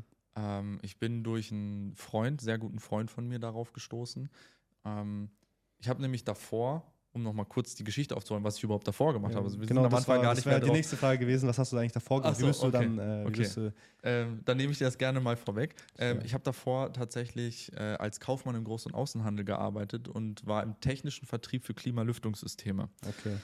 Ähm, ich habe in einem Großraumbüro gearbeitet und ähm, ja, bin ich jeden Tag rein. Ich habe ein bisschen Außendienst mitgemacht. Das Problem war, ich war auch immer so im Zwiespalt. So, meine Kollegen waren auf mich halt auch angewiesen im Büro Mhm. und haben es gehasst, wenn ich rausgefahren bin. Ne? Mhm. Weil die mussten dann die ganzen Telefonanrufe entgegennehmen, alles abarbeiten und ich war halt nicht da. Und für die war es dann so, ah, der sitzt jetzt ganz entspannt beim Kunden, trinkt Kaffee und wir müssen uns hier einen abmühen. So. Und dann bin ich halt öfter auch einfach drinne geblieben, weil ich mich nicht mit meinen Kollegen die ganze Zeit anlegen wollte. So, dann kam aber mein Vorgesetzter, warum hast du keine Außentermine? Es ist dein Job halt auch rauszufahren. Und ich konnte da nie ein Gleichgewicht finden. Ich war immer irgendwo zwischen den Stühlen und ähm, Katastrophe. Ähm, dann äh, habe ich äh, auch dann in der Zeit kurz danach zwei Selbstständigkeiten erfolgreich gegen die Wand gefahren. Ich habe einmal im Bereich Online-Marketing äh, meine, meine ersten Gehversuche gemacht und ähm, es hat einfach nicht so funktioniert. Und dann habe ich noch ein Startup gegründet im Bereich IT und Datensicherheit, obwohl ich gar keine Ahnung von Computern habe. So. Ähm, aber ich hatte eine coole Idee für ein System und habe mit okay. einigen Programmierern gesprochen. Ähm, wenn wir das geschafft hätten umzusetzen, wäre das auf jeden Fall eine richtig geniale Idee geworden. Aber uns ist dann halt auch da einfach das Geld ausgegangen nach fast anderthalb Jahren. Mhm. Und dann stand ich da halt mit meinem Talent. So, nichts hat funktioniert. Was machst du? Und glücklicherweise hat dann mein alter Chef damals angerufen und meinte so, was machst du jetzt eigentlich? Ich so, ja, ich habe äh, mich jetzt gerade im Bereich Selbstständigkeit mal ein bisschen ausprobiert, aber ja, das kommt gerade zu einem Ende, sage ich mal. Also, oh, das ist sehr, sehr gut, weil wir wollen dich gerne zurückhaben. Okay. Ich hätte halt damals gekündigt und dann bin ich in den gleichen Job zurück, in die gleiche Position und habe da halt wieder angefangen zu arbeiten. Was war für ein äh, Zeitframe dazwischen? Anderthalb Jahre. Fast zwei Jahre, ja. ja. ja. Du wirst halt immer so richtig so konfrontiert damit. So, du bist vor zwei Jahren weg und nach zwei Jahren bist du in der gleichen Position. So, ne? Ja, ja. Das, das, war, das war für meinen Kopf auch heftig. Ja, genau. So, ich habe in der Firma meine Ausbildung gemacht, habe dann da gearbeitet, habe gekündigt, habe dann versucht, zwei Jahre mich im Bereich oder anderthalb bis knapp mhm. zwei Jahre im, im Bereich der Selbstständigkeit. Das heißt, 2020 stand ich dann da. Was machst du jetzt? Mhm. Und ich, äh, es war viel Glück dabei, weil ich dann auf einmal realisiert habe, ich habe jetzt noch Kohle für knapp sechs Wochen ich habe keine, keinen, in meinem Business-Account war nichts mehr, in meinem Private-Account war nichts mehr. Mhm. Und für mich war es so, ich habe jetzt noch sechs Wochen Zeit, was mache ich? Weil wir hatten nichts fertig, das heißt, wir konnten kein Geld verdienen. Mhm. Das Einzige, was ich hätte machen können, wäre eine, eine Idee weiter zu verkaufen. Und das ist natürlich in der Branche auch relativ schwierig. Mhm. Und ähm, ja, dann kam zum Glück so dieser Anruf, so, ich habe einen Job für dich. Und für mich war es dann so, krass, okay, ich habe jetzt wirklich kaum noch Zeit, meinen Kühlschrank zu füllen. Ähm, alles klar. Und dann fragt er so, wann kannst du denn anfangen? Dann habe ich gesagt, in zwei Wochen, Ende des Monats. Und zum nächsten Monat würde ich direkt anfangen. Ja, das passt bei uns super. Also direkt nächsten Monat fängst du an. Und so konnte ich halt gerade diese sechs Wochen überbrücken. Ich hatte noch zwei Wochen in dem Monat ja. und dann die nächsten vier Wochen. Du musst ja erstmal den Monat arbeiten gehen, bevor du dann entlohnt wirst. Und ja. so ging das gerade so auf. Sonst hätte ich, ich habe keine Ahnung, was ich gemacht hätte. Ich, ich, hatte keinen Plan B. Für mich war, ich war all in in der Sache. Ja. Und ähm, ja, nenn's göttliche Fügung oder so, kam dieser Anruf und es ging vom Zeitplan genau aus, dass ich so nahtlos noch gerade irgendwie ein Gehalt haben konnte. Und dann saß ich da halt wieder. Und am Anfang war es halt cool, weil das Schöne war auch, diese Firma hat sich verändert. Die haben einen riesengroßen Neubau gehabt. Mhm. Äh, alles war neu. Äh, auch so im Bereich der Kollegen hatte sich ein bisschen was ausgetauscht, außer halt in meiner Abteilung. Es waren die gleichen Kollegen. Glück gehabt, ne? Ja, richtig Glück gehabt. Und äh, war auf jeden Fall cool, war ein neues Feeling in diese Firma auch reinzukommen. Und ich kannte halt so viele Menschen von früher noch. Und mhm. die haben alle so äh, weil es war alles mit Glaswänden. Und ich bin dann so diesen, lang, äh, diesen Gang runtergegangen zu meinem Vorstellungsgespräch und alle guckten so, machten so große Augen und, alle, und dann ging halt so dieser Buschfunk los. Oh mein Gott, kommt der wieder zurück? Krass, okay. Wahnsinn, hätte ich ja jetzt gar nicht gedacht. Und dann habe ich wieder angefangen zu arbeiten. Und es war so ein auf einer Seite am Anfang erstmal sehr, sehr familiär, weil du kanntest so viele Leute, alle waren irgendwie glücklich, dass du wieder da bist. Und ähm, ja, irgendwann hat das dann wieder umgeschlagen. Ne? Auf einmal warst du dann halt wieder so, ich bin morgens als erster gekommen, ich bin als letzter gegangen, weil ich wollte halt auch Gas geben. Ja. Und ja, irgendwann fing das dann aber an, dass es ausgenutzt wurde, auch von meiner Perspektive halt aus. Ich muss aber auch sagen, mein eigener Fehler, ich habe es nicht gut genug kommuniziert, was mir nicht gepasst hat, sondern war halt so wieder dieser geduckte Arbeitnehmer und habe gesagt, ja, ja, ist alles okay, bis dann halt irgendwann der Druck zu groß wurde. Ja. Und für mich war es dann immer in meinem Kopf, ich will was machen und nicht mehr in einem 9-to-5-Job arbeiten. Mhm. Ich will einfach was anderes machen. Und ich habe die ganze Zeit gesucht, aber für mich war es halt, was willst du machen? Ich habe mein ganzes Kapital in den Firmen davor verbrannt, ich hatte nichts mehr. Und ja, dann war so, kam das Thema Trading äh, durch einen Freund. Und der meinte dann so, kennst du das Thema Daytrading schon? Ich so, ja, ich habe mal ein Video gesehen, aber keine mhm. Ahnung. Das solltest du machen. Und dann, er kannte meine Situation und ich habe zu ihm gesagt, ich sage, ja, und wie? Ja, du kannst ja auf YouTube kannst du es ja angucken und dann machst du einfach mal ein bisschen. Und wenn es klappt, ist doch geil. Eine richtig gute Möglichkeit, schnell viel Geld zu verdienen. Ich mhm. so, ja, wenn ich Geld hätte, das wäre ja das andere ja. Thema. Und dann habe ich ihm natürlich halt auch meine Situation geschildert, beziehungsweise er kannte sie. Und dann hat er gesagt, ja, mach dir darum keine Sorgen. Lern das Thema jetzt erstmal ein bisschen. Hier sind 10.000 Euro, mach mehr draus. Wenn es weg ist, nicht so schlimm. Ich weiß, das ist Risikokapital. Wenn du mehr draus machst, umso besser. Okay. Geile Chance gewesen. Und das war so auch wieder, so nennen wir es nochmal göttliche Fügung, so von außen. Das so, ich sag mal, meine Gebete Mhm. wurden erhört. Ähm, da kam eine Möglichkeit. Und für mich war es so, okay, das ist jetzt, das ist jetzt die eine Chance. Die Chance nutzen. Wo ja. kriegst du so eine Chance? Gute Frage, oder? Wo kriegst du so eine Chance, dass du ohne Risiko etwas komplett neu aufbauen kannst? Ja. Jetzt guck an, dreieinhalb Jahre später sitzen wir jetzt hier. In Dubai. In In lebst in Dubai. Burj Khalifa. Ja. Wahnsinn. Und das hat alles so mit dieser, mit diesem Anruf hat das alles angefangen. Mach mal Trading. Ich sehe, ich sehe da großes Potenzial. Das ist, äh, muss ich auch schon sagen, das ist auf jeden Fall wie so ein der Regenbogen nach diesem Gewitter halt, ne, wie man gerne sagt. Mhm. Weil bei mir war es irgendwie auch, wenn ich mal bei, äh, auch bei mir vergleiche, ich hatte auch Jahre, also monatelang, jahrelang im Endeffekt auch mit Krypto auseinandergesetzt und nach zwei, zweieinhalb Jahren sitze ich am gleichen Punkt wieder vor und denke mir so, halt, ich arbeite wieder, beziehungsweise hatte dann auch wieder gar keinen Job mehr so und kein Geld. So, du Mhm. machst zwei Jahre lang irgendetwas, versuchst dein ganzes Ding, aber es klappt halt einfach nicht.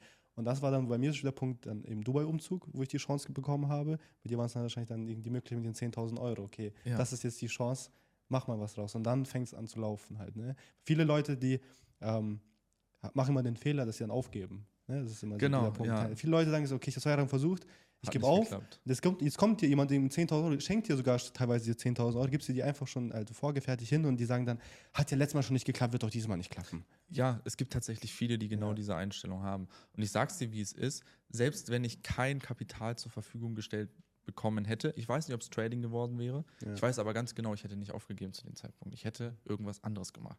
Und meine Familie war halt echt besorgt um mich. Wenn du dir zwei Jahre lang Ja. mit ganz wenig Schlaf ähm, und wirklich Panikattacken am Ende, wenn du weißt, du hast bald keine Kohle mehr, du weißt nicht, wie du deine Miete bezahlen sollst, du weißt nicht, wie du deinen Kühlschrank fahren, dir geht alles Mögliche im Kopf durch, außer logisches Denken.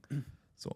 Für mich war es halt so, ich habe bald keine Kohle mehr, ich lande auf der Straße, mein ganzes Leben ist vorbei, äh, was mache ich überhaupt noch? Und habe richtig Panikattacken sogar am Ende Mhm. bekommen. Also mir ging es wirklich, also psychisch und körperlich sehr, sehr schlecht zu dem Zeitpunkt. Mhm. Und äh, es war auch ein sehr, sehr spannendes Thema. Ich knüpfen gleich wieder dran an, das möchte ich noch sagen.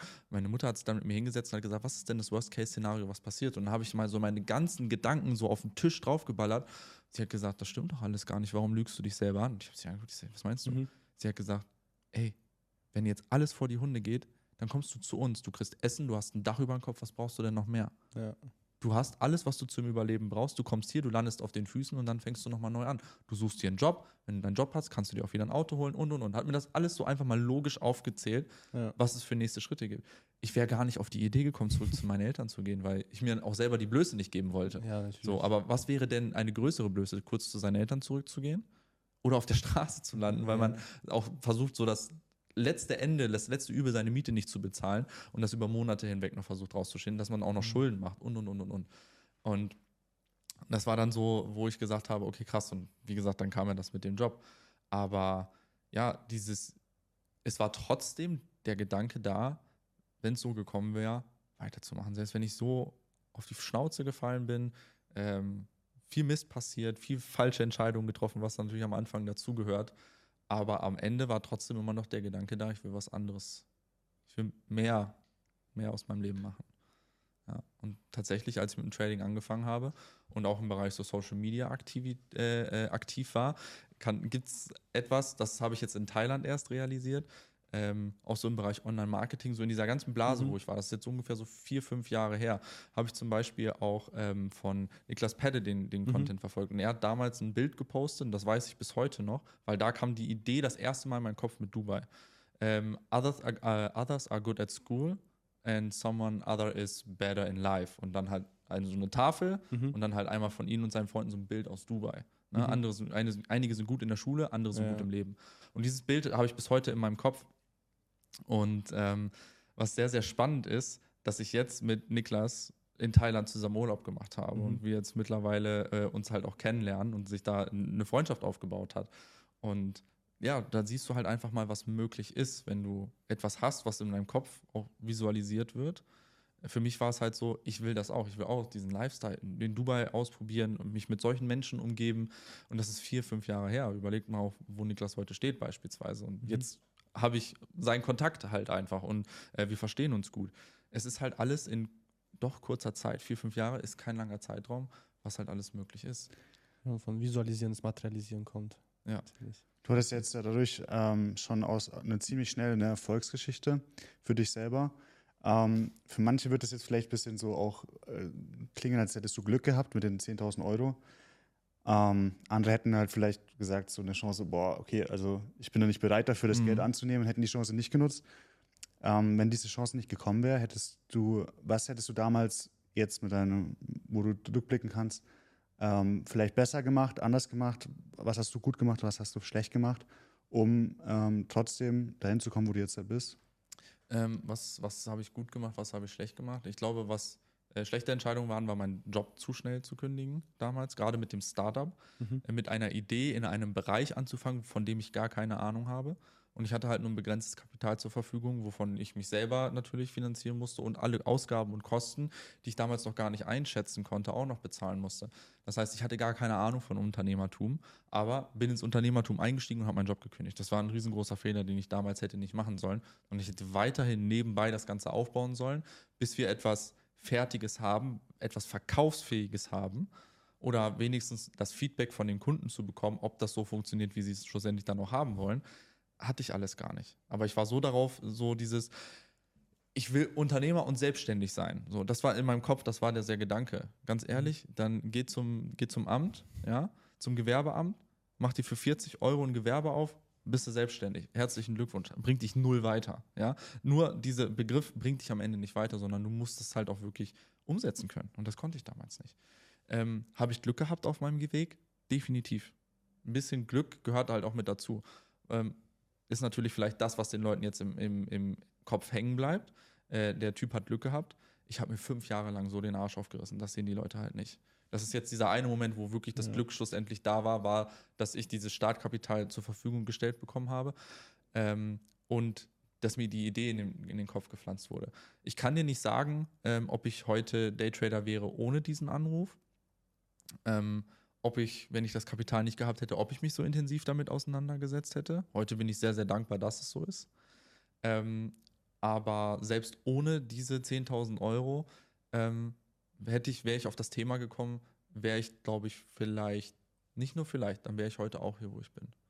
Ja, es hat nichts mit dem Startkapital zu tun gehabt.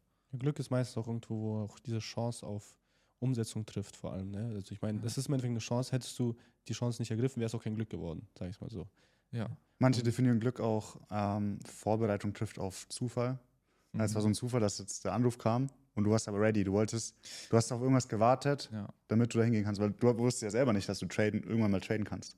Und dass es dich hierher bringt, so hundertprozentig. Auch damit nicht. hätte ich mir ja einfach die Finger verbrennen können. Ja. nur, nur weil da jetzt jemand ist. Ja, Ich genau. hätte die 10.000 Euro ja auch innerhalb von zwei Tagen komplett verbrennen können.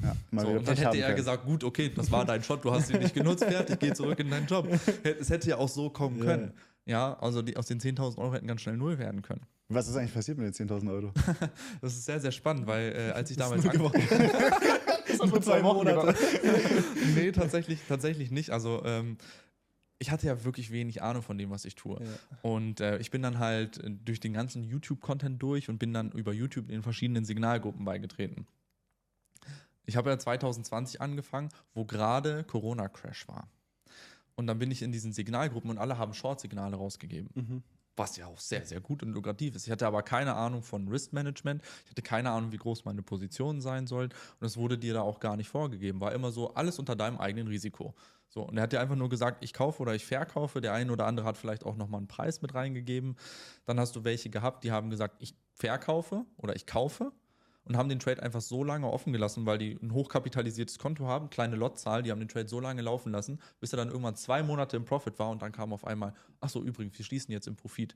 Obwohl der vorher eigentlich, Ja. äh, wenn du natürlich keine Ahnung vom Riskmanagement hast, dein Account natürlich liquidiert, sofort, weil du nicht weißt, was du tust. Ähm, mein Glück war es, dass Corona-Crash halt war und alle hatten sowieso Short-Signale und dann war es auch fast egal, äh, dass man sich mit Positionsgrößen nicht so gut aufkonnte. Ich habe halt einfach die ganzen Shorts mitgesetzt und habe dann innerhalb von einem Monat aus den 10.000 25.000 Euro gemacht. Okay, krass. Das heißt, eine extrem geile Rendite. Ähm, und wenn du überlegst, ich habe halt vorher so 2.000 bis 2.500 Euro äh, netto im Monat verdient. Das heißt, ich habe in einem Monat das verdient, wofür ich vorher ein halbes Jahr arbeiten war. Ja. Ich denke mir so, oh, der hat recht gehabt, ich werde jetzt reich. Und alle so, das waren so die ersten Gedanken, die so durch meinen Kopf Ja. gegangen sind, halt auch. Wo ich gemerkt habe, krass, du kannst wirklich schnell viel Geld verdienen und äh, wie es läuft. Es war aber eigentlich nur Glück. Ich hatte keine Ahnung, was ich da tue. Nur mit den YouTube-Videos und den Signalgruppen. Ich wusste ehrlich gesagt nicht, was ich tue. Hätten die Signalgruppen geschlossen, ich hätte am nächsten Tag alleine dort gestanden, wäre es nicht lange gut gegangen, sage ich dir, wie es ist. Mhm. Was beim Corona-Crash aber halt auch so war und womit fast keiner der vermeintlichen Profis gerechnet hat, ist, dass es so eine schnelle Korrektur in diesem Markt gibt, sondern viele sind von einer sogenannten L-Korrektur ausgegangen. Das heißt, die Börse crasht und bleibt unten. Ja. Mhm. Ähm, die wenigsten haben, oder es gibt ein paar wenige, die es gesagt haben, aber die wenigsten haben diese V-Shape-Korrektur, wie so ein V, geht runter, kommt gleich wieder hoch. Haben die wenigsten dran geglaubt, einfach so, wie schlimm halt auch Corona über die Medien publiziert wurde. Also, was haben die Trader gemacht? Sie sind weiter die ganze Zeit short geblieben. Das heißt, jedes Mal, wenn der Markt ein Stück gestiegen ist, kamen die nächsten Short-Signale rein. Das heißt, innerhalb der nächsten vier Wochen sind aus diesen 25.000 Euro 7.000 geworden. So, das heißt, ich habe das den ganzen Profit plus sogar schon einen Teil des Geldes äh, tatsächlich in vier weiteren Wochen wieder verbrannt. Und das waren so meine ersten zwei Monate im Trading. Es ging richtig gut und dann Mhm. ging es richtig schlecht. Und dann sage ich mal, die nächsten drei Monate ähm, habe ich mit, mich dann auch bei den Signalgruppen ein bisschen zurückgehalten, habe ein bisschen mehr auch schon in, in Wissen investiert, aber auch nur ganz kleine Beträge, weil ich hatte ja kein Geld. Ähm, und war dann bis, ich sag mal so, knapp Oktober, nein, August, bis August, Break-Even ungefähr. Ich war so bei sieben, dann ging es mal hoch auf zwölf, dann ging es runter auf sechs, dann wieder auf sieben, so immer in diesem Bereich. Und am Ende war ich so zwischen 7.000, 8.000 Euro. Also eigentlich ein halbes Jahr schon investiert und ich habe viel auch auf der Arbeit getradet und alles Mögliche, ähm, wo man dann gemerkt hat, vom Outcome her ist es nicht. Und dann habe ich halt äh, den besagten Freund angerufen und habe zu ihm gesagt, du, also ich sehe da riesengroßes Potenzial, aber wenn ich nicht wirklich weiß, was ich hier tue, ich glaube, dann wird das nichts. Ich muss jemanden finden, der es kann. Spannenderweise, als ich angefangen habe zu traden, hat ein gemeinsamer Freund von uns einem Krypto-Trader Geld gegeben, dass der ihn für, für ihn tradet. Und das ist jetzt kein äh, Scam oder so, weil der steht auch nicht in der Öffentlichkeit, sondern dieser Krypto-Trader ähm, ist ein Freund der Familie gewesen. Und der hat sich damals so intensiv damit auseinandergesetzt und halt alles und hat dann in Kryptowährungen investiert. Und wir haben uns immer so ein bisschen verglichen, wie stand es dann? Und dadurch, dass ich dann so ein bisschen fokussiert auf mich selbst und mein Trading war, habe ich dann so ein bisschen den Anschluss verloren. Und der hatte in dem, ich glaube, es war auch im März, wo er investiert hatte, hat er ihm 30.000 Euro gegeben fürs Trading. Mhm. Und im Oktober haben wir uns dann durch Zufall gesehen und dann haben wir mal so Resümee gezogen. Er hat gesagt, und wie läuft es bei dir im Trading? Weil ich habe immer in seinem Restaurant getradet, äh, weil ich da gut arbeiten konnte und äh, ja, mit dem anderen, das war so der Mittelweg von uns beiden, dass Ja, wir uns da ja. treffen konnten. Und äh, dann haben wir mal so Resümee gezogen. Und wie läuft es jetzt bei dir, beziehungsweise bei euch, weil wir waren zu zweiter, weil mit dem, mit dem Trading, ko- kommt die gut voran? Und dann ich ein bisschen deprimiert, weil schon ein halbes Jahr Arbeit und irgendwie strittst du auf der Stelle. Ja. Habe ich so zu ihm gesagt, ja, irgendwie läuft es nicht so gut. Also ich sehe großes Potenzial, aber es funktioniert nicht. Dann hat er gesagt, wie steht's denn jetzt? Und dann habe ich gesagt, ja, wir sind ein bisschen im Verlust, so zwischen 7.000, 8.000 Euro, also hm, läuft noch nicht so gut, ist jetzt noch über von dem Geld, was wir halt ursprünglich hatten. Er hat gesagt, hm, okay. Also bei mir läuft es deutlich besser und grinste halt so. ne? Und wie gesagt, das war, das war so im, im März, wo er angefangen hat und hat er 30.000 Euro investiert. Und dann hat er, der hat so ein breites Grinsen im Gesicht gehabt, dass du weißt, okay, da muss wirklich was passiert sein. Dann habe ich gesagt, mit gut, was meinst du denn, wie gut läuft es denn? Und es war Oktober und der sagt, aus den 30.000 400.000 Euro geworden. Ich habe ihn angeguckt, ich sage, das glaube ich dir nicht. Und er zeigt mir seinen Account und sagt, hier, kannst du alles prüfen. Ich so, scheißegal, wer das ist und wie wir das machen, ich will das von dem lernen. Mhm. Ja, ja, ich bringe euch zusammen. Macht, macht dir mal gar kein Thema. Macht dir gar keinen Kopf, macht dir keinen Stress. Und dann haben wir uns, äh, haben wir uns dann auch ein paar Mal getroffen. Und der guckte mich halt so an und sagte so, was habe ich jetzt davon, wenn du mir zeigst, wie das geht? Ich meine, der hat so viel Geld verdient, so, was, was für eine Summe willst du so einem Menschen anbieten? Ja. Der hat gar keinen Bock gehabt, das eigentlich anderen beizubringen. Und ähm, ja, dann, dann halt auf guten Zureden von mir und von meinen Freunden und alle auf ihn mehr oder weniger so ein bisschen eingedonnert, bring mir das bei, bring mir das bei, haben wir uns schlussendlich auf äh, eine ziemlich große Summe, aber wir haben uns auf eine Summe geeinigt und wir saßen zu viert an diesem Tisch, also der, der Trader, von dem ich gelernt habe, plus meine beiden Freunde und ich. Und ich der Brokey da halt an diesem Tisch gewesen. Und ähm, er nennt den Preis, was er haben will, um das Trading beizubringen. Und er hat 100.000 Euro gesagt. Okay. Und in dem Moment bin ich einfach nur so im Stuhl zusammengesackt, weil ich gemerkt habe, hier ist die Reise vorbei. Und in dem Moment gucken sich meine beiden Businesspartner an und sagen, okay, machen wir. okay. Also haben die beiden dann 50-50 100.000 auf den Tisch gelegt und haben gesagt, du lernst das jetzt. Das ist auf jeden Fall eine große Verantwortung für dich. Ja, ja. War auf jeden Fall eine, eine große Verantwortung, war auch eine große Chance. Ähm, vom Lernen her, es war gut, gerade am Anfang im Krypto-Bullenmarkt. Allerdings muss ich dann dazu sagen, am Ende war es nicht mehr so gut, weil wo der Bullenmarkt vorbei ist, ist halt alles zusammengebrochen, halt Ja. auch, auch in, in, in unserem Trading. Und deswegen war es vom, vom Kostenfaktor her eigentlich nicht gerechtfertigt, muss ich ganz ehrlich sagen. Mhm. Äh, es war zu viel, weil der Austausch nicht wirklich gut war, gerade in, in der Phase, wo der Markt hingegangen ist. Und ähm, es ging halt die ganze Zeit nur ums Kaufen von Kryptowährungen. Also auch das, was wir in Kryptowährungen natürlich dann halt oder ich an Kryptowährungen kennenlernen durfte, war auch sehr, sehr lukrativ und es hat alles gepasst. Aber wenn du am Ende den Absprung nicht, nicht findest und von der Ja. technischen Analyse nicht so weit bist, dass du halt auch weißt, wann der Markt dreht, äh, wann du den Absprung zu schaffen hast, ähm, oder wo du dann halt wirklich den Markt eher shorten solltest, weil wir haben ihn die ganze Zeit nur gelongt. Es gab keinen Grund zu shorten im Bullenmarkt. Mhm. Ähm, dann ist das halt auch ehrlich gesagt nicht Trading, was du lernst.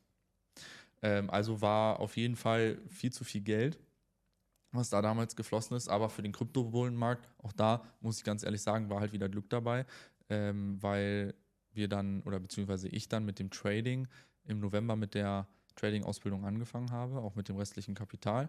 Ähm, und nee, auch im Oktober schon. Wir haben schon direkt im Oktober angefangen. Ich muss gerade die Daten zusammenkriegen. Wir haben im Oktober angefangen und im November bin ich zu ähm, meinem Bekannten hingegangen, zu meinem Freund und habe zu ihm gesagt, du pass mal auf.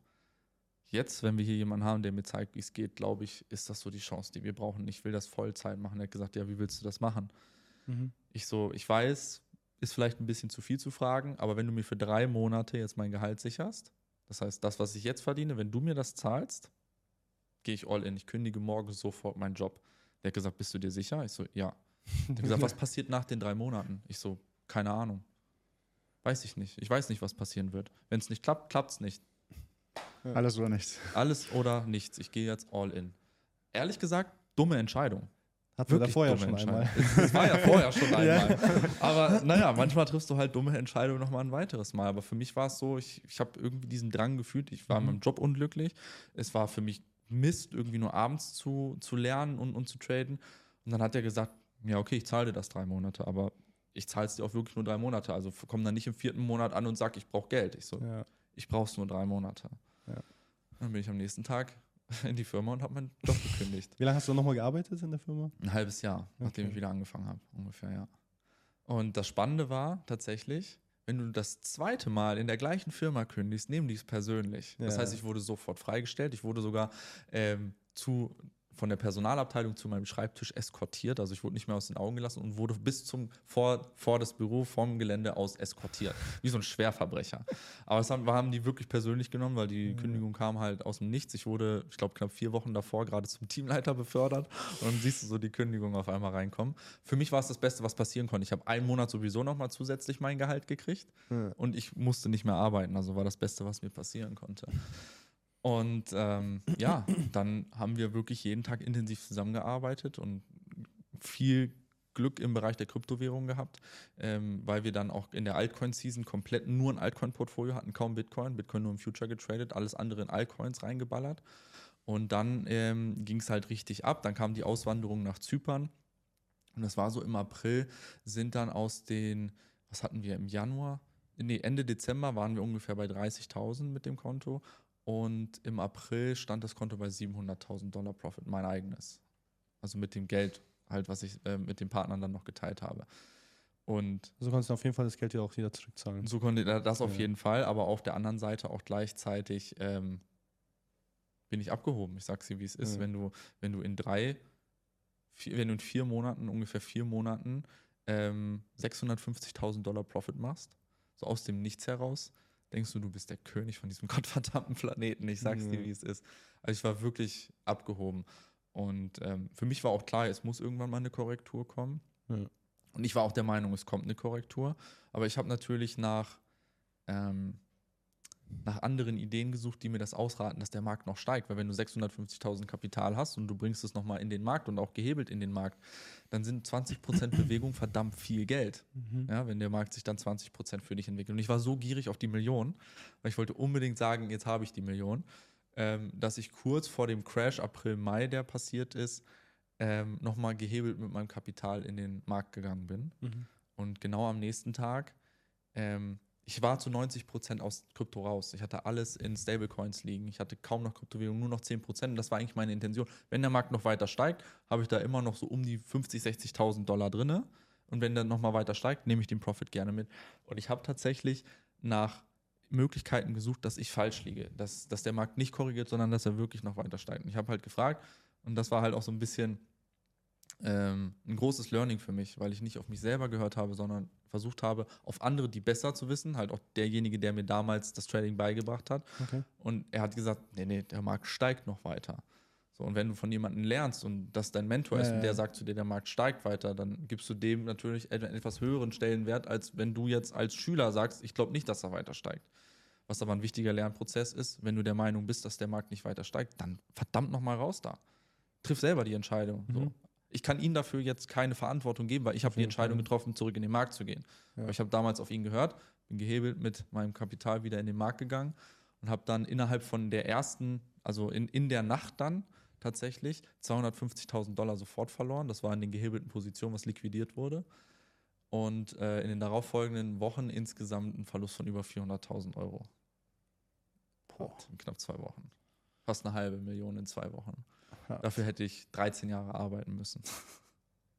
Wie hast du es weggesteckt? Ähm, schwer. Also war für mich wirklich eine ganz, ganz schwierige Zeit. Also da war ich auch kurz davor zu sagen, ich gebe auf, ich mache Trading nicht mehr, weil so einen großen Verlust steckst du nicht einfach weg. Ich konnte die Charts gar nicht mehr angucken. Ich war völlig neben der Spur. Ähm, ich wusste ehrlich gesagt gar nicht, wo mir der Kopf steht. Und ja, wollte auch mit dem Thema erstmal nichts zu tun haben und habe dann erstmal Abstand davon genommen, versucht mich zu sammeln, so gut wie es ging. Mhm.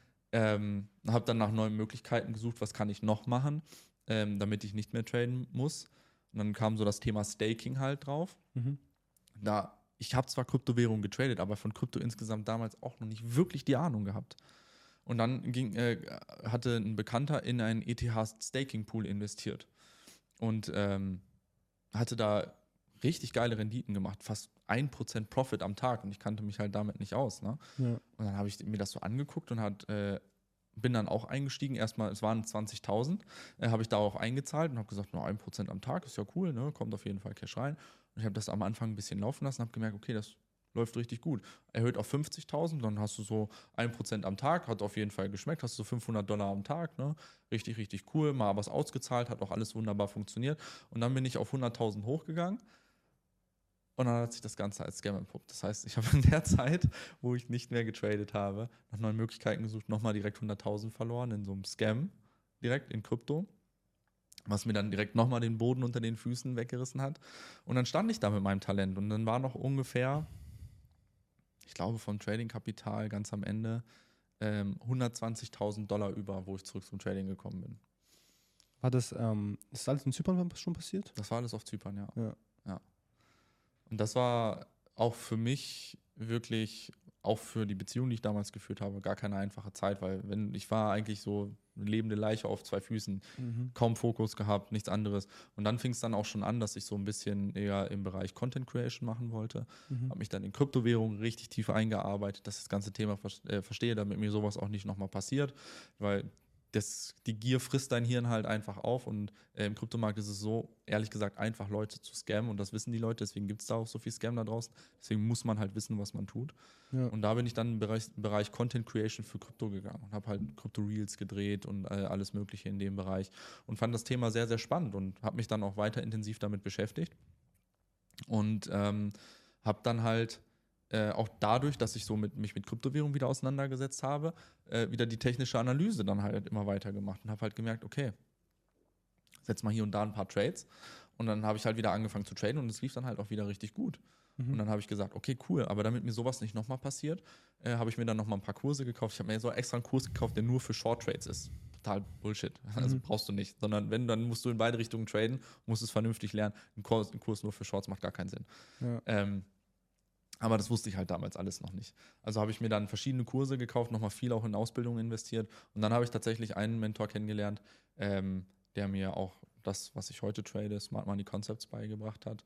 Das heißt wirklich ja, also man sagt es zu traden wie die Banken und Institutionen, aber du tradest natürlich nicht eins zu eins, wie die das machen. Mhm. Aber du siehst halt die Fußspuren von dem im Chart und danach zu traden. Und seitdem hat sich mein Trading komplett verändert. Aber ist dann eher Forex wieder. Ja, ja also du kannst es auch im Krypto anwenden, du Okay. kannst Indizes handeln, du kannst äh, Rohstoffe handeln, Forex handeln, alles, was ein Chart hat, Mhm. spielt keine Rolle. Okay, ja, muss man auf jeden Fall sagen, deine Story ist auf jeden Fall, sagen wir Höhen und Tiefen. Das ist auf jeden Fall Glück auf der einen Seite, aber auch sehr viele Niederschläge, sage ich mal, auch, Ja. die du auf jeden Fall, wo viele, sage ich mal, auch aufgeben würden. Auf Ich Fall. bin heute, äh, hört sich jetzt vielleicht auch komisch an, ich bin heute so dankbar, dass ich so Ja. oft auf die Fresse gefallen bin.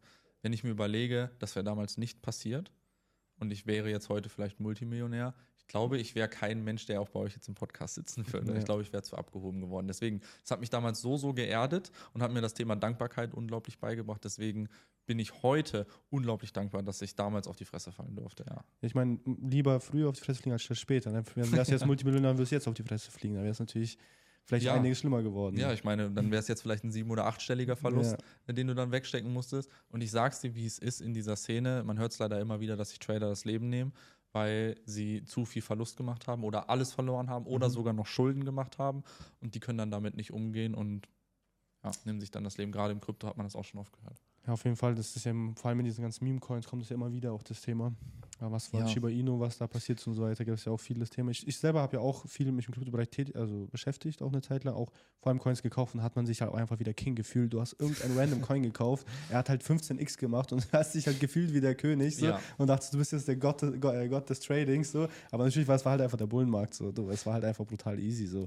Ganz genau, gerade der Bullenmarkt und dann noch, noch in Kombination mit einer Altcoin-Season. Ja. Ähm, da kann selbst ein dressierter Affe Geld verdienen. Ja. Du musst da halt auch Glück einfach haben oder auch ausgewählte Projekte.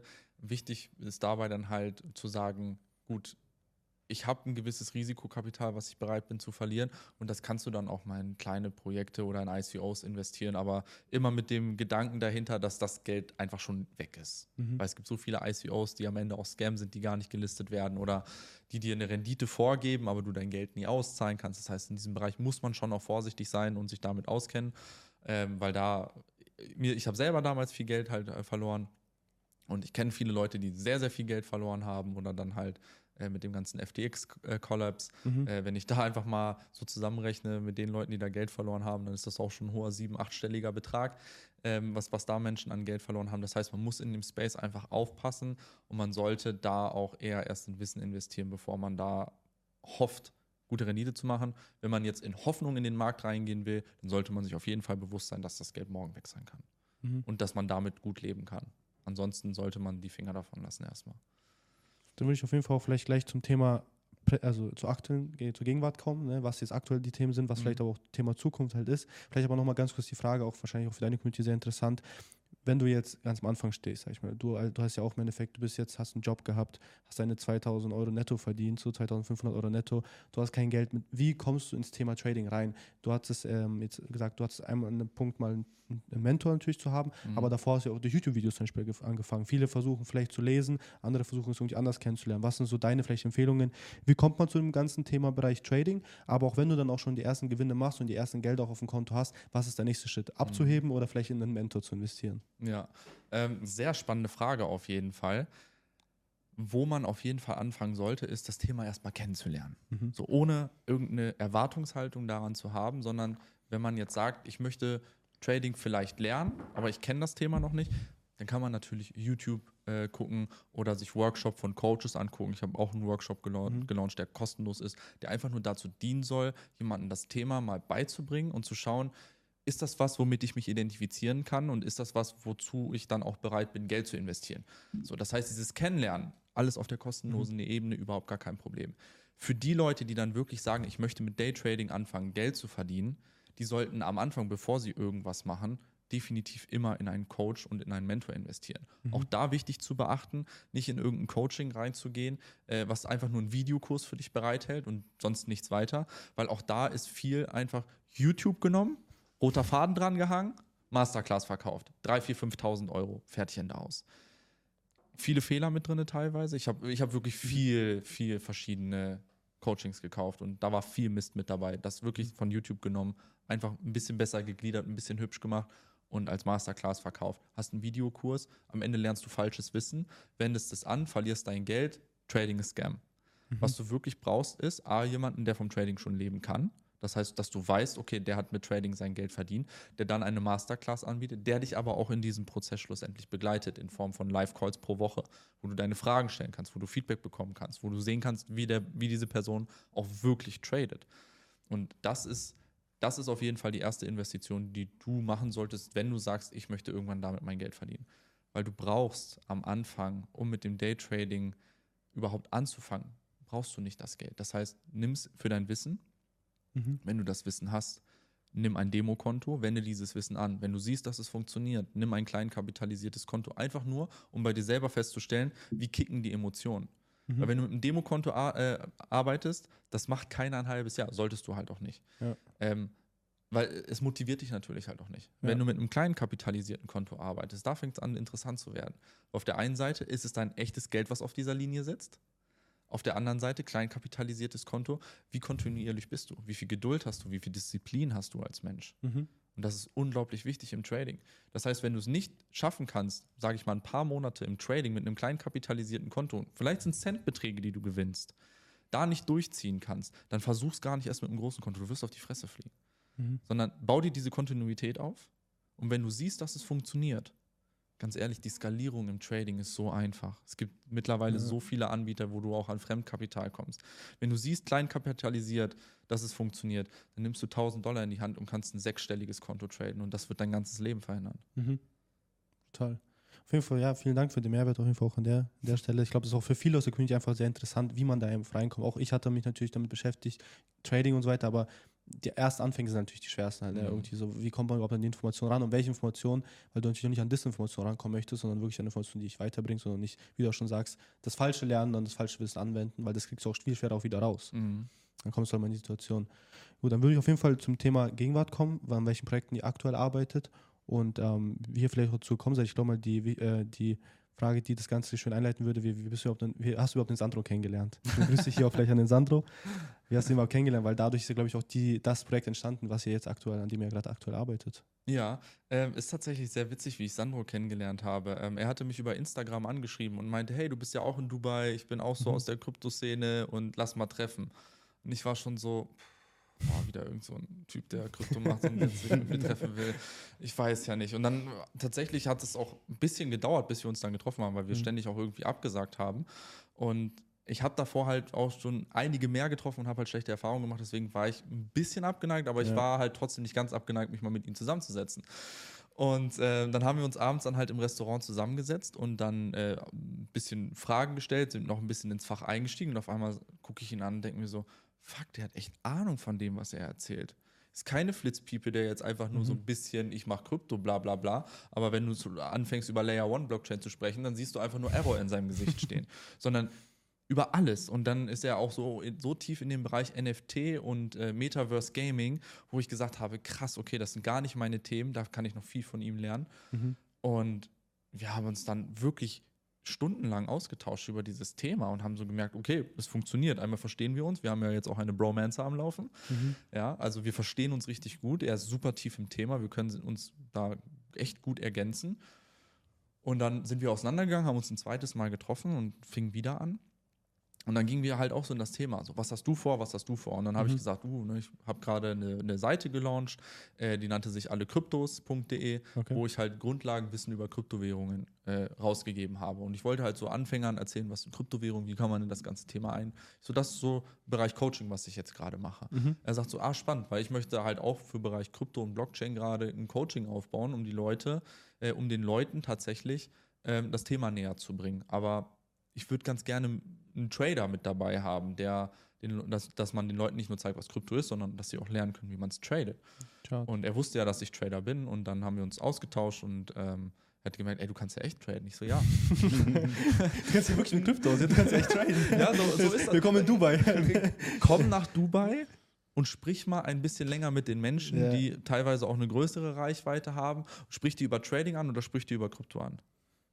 Viele haben keine Ahnung. Ja. Die verdienen ihr Geld auf anderen Wege. Aber das lernt man, wenn man hier in Dubai ist. Kommt hierher, schaut es euch selber an, macht euch euer eigenes Bild.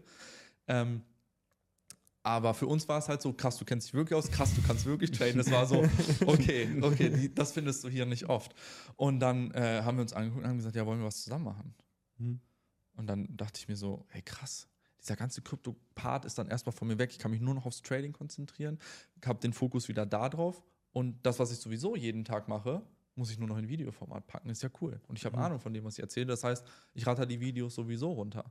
Und für ihn war es genau das Gleiche. Ja, ich muss Trading nicht lernen und ich erzähle nur das, über was ich sowieso weiß. Super easy. Also haben wir uns zusammengetan. Und dann haben wir noch äh, eine dritte Person äh, ursprünglich kennengelernt, die sollte eigentlich das ganze Marketing und den Vertrieb übernehmen, sollte die ganzen Webseiten aufbauen, die Funnel erstellen, die ganzen Mhm. Videos wollten sie drehen und cutten und machen und tun. Und ähm, mit denen haben wir uns dann zusammengesetzt, haben so eine Dreierkonstellation dann ausgearbeitet, wo aber Sandro und ich Hauptanteilsnehmer waren und die dann halt äh, ein, ein Profit Share bekommen hätten von, ich glaube insgesamt wären es 20 Prozent gewesen von dem Profit, die reinkommen, würden also nur über die Produkte, die wir mit denen gemeinsam machen, würden dann halt an die gehen. Ähm, da sind wir dann aber böse mit auf die Fresse gefallen, weil wir haben Vorkasse bezahlt und sind dann Ewigkeiten unserem Geld hinterhergelaufen, weil die haben wirklich schlecht gearbeitet und Mhm. wir waren mega unzufrieden. Und ähm, ja, es hat uns am Ende sehr, sehr viel Zeit gekostet, leider auch Geld, äh, weil die wollten uns am Anfang so gut wie gar nichts zurückzahlen. Dann haben wir halt darauf bestanden und dann haben wir monatelang auf unser Geld gewartet, dass wir das wieder zurückkriegen. Mhm. Und das hat uns dann natürlich auch so ein bisschen frustriert natürlich, weil du stehst die ganze Zeit so im Raum und weißt gerade nicht, was ist jetzt hier Sache. Das hat uns fast drei Monate gekostet. Und dann haben Sandro und ich uns wieder zusammen hingesetzt. Und da haben wir uns auch das erste Mal, glaube ich, bei uns beiden hat so Klick gemacht, wie sehr wir uns auch auf, aufeinander verlassen können. Weil wir haben uns hingesetzt und haben gesagt, ja, gerade eine scheiß Situation, irgendwie demotiviert. Und dann haben wir uns angeguckt und haben gesagt, scheiß drauf, lass uns das jetzt einfach durchziehen. Okay. Und dann haben wir halt den, den, den ganzen Content innerhalb von kürzester Zeit abgedreht und der ist wirklich gut geworden. Also Mhm. da haben wir auch das Feedback zugekriegt. Den ganzen Content abgedreht.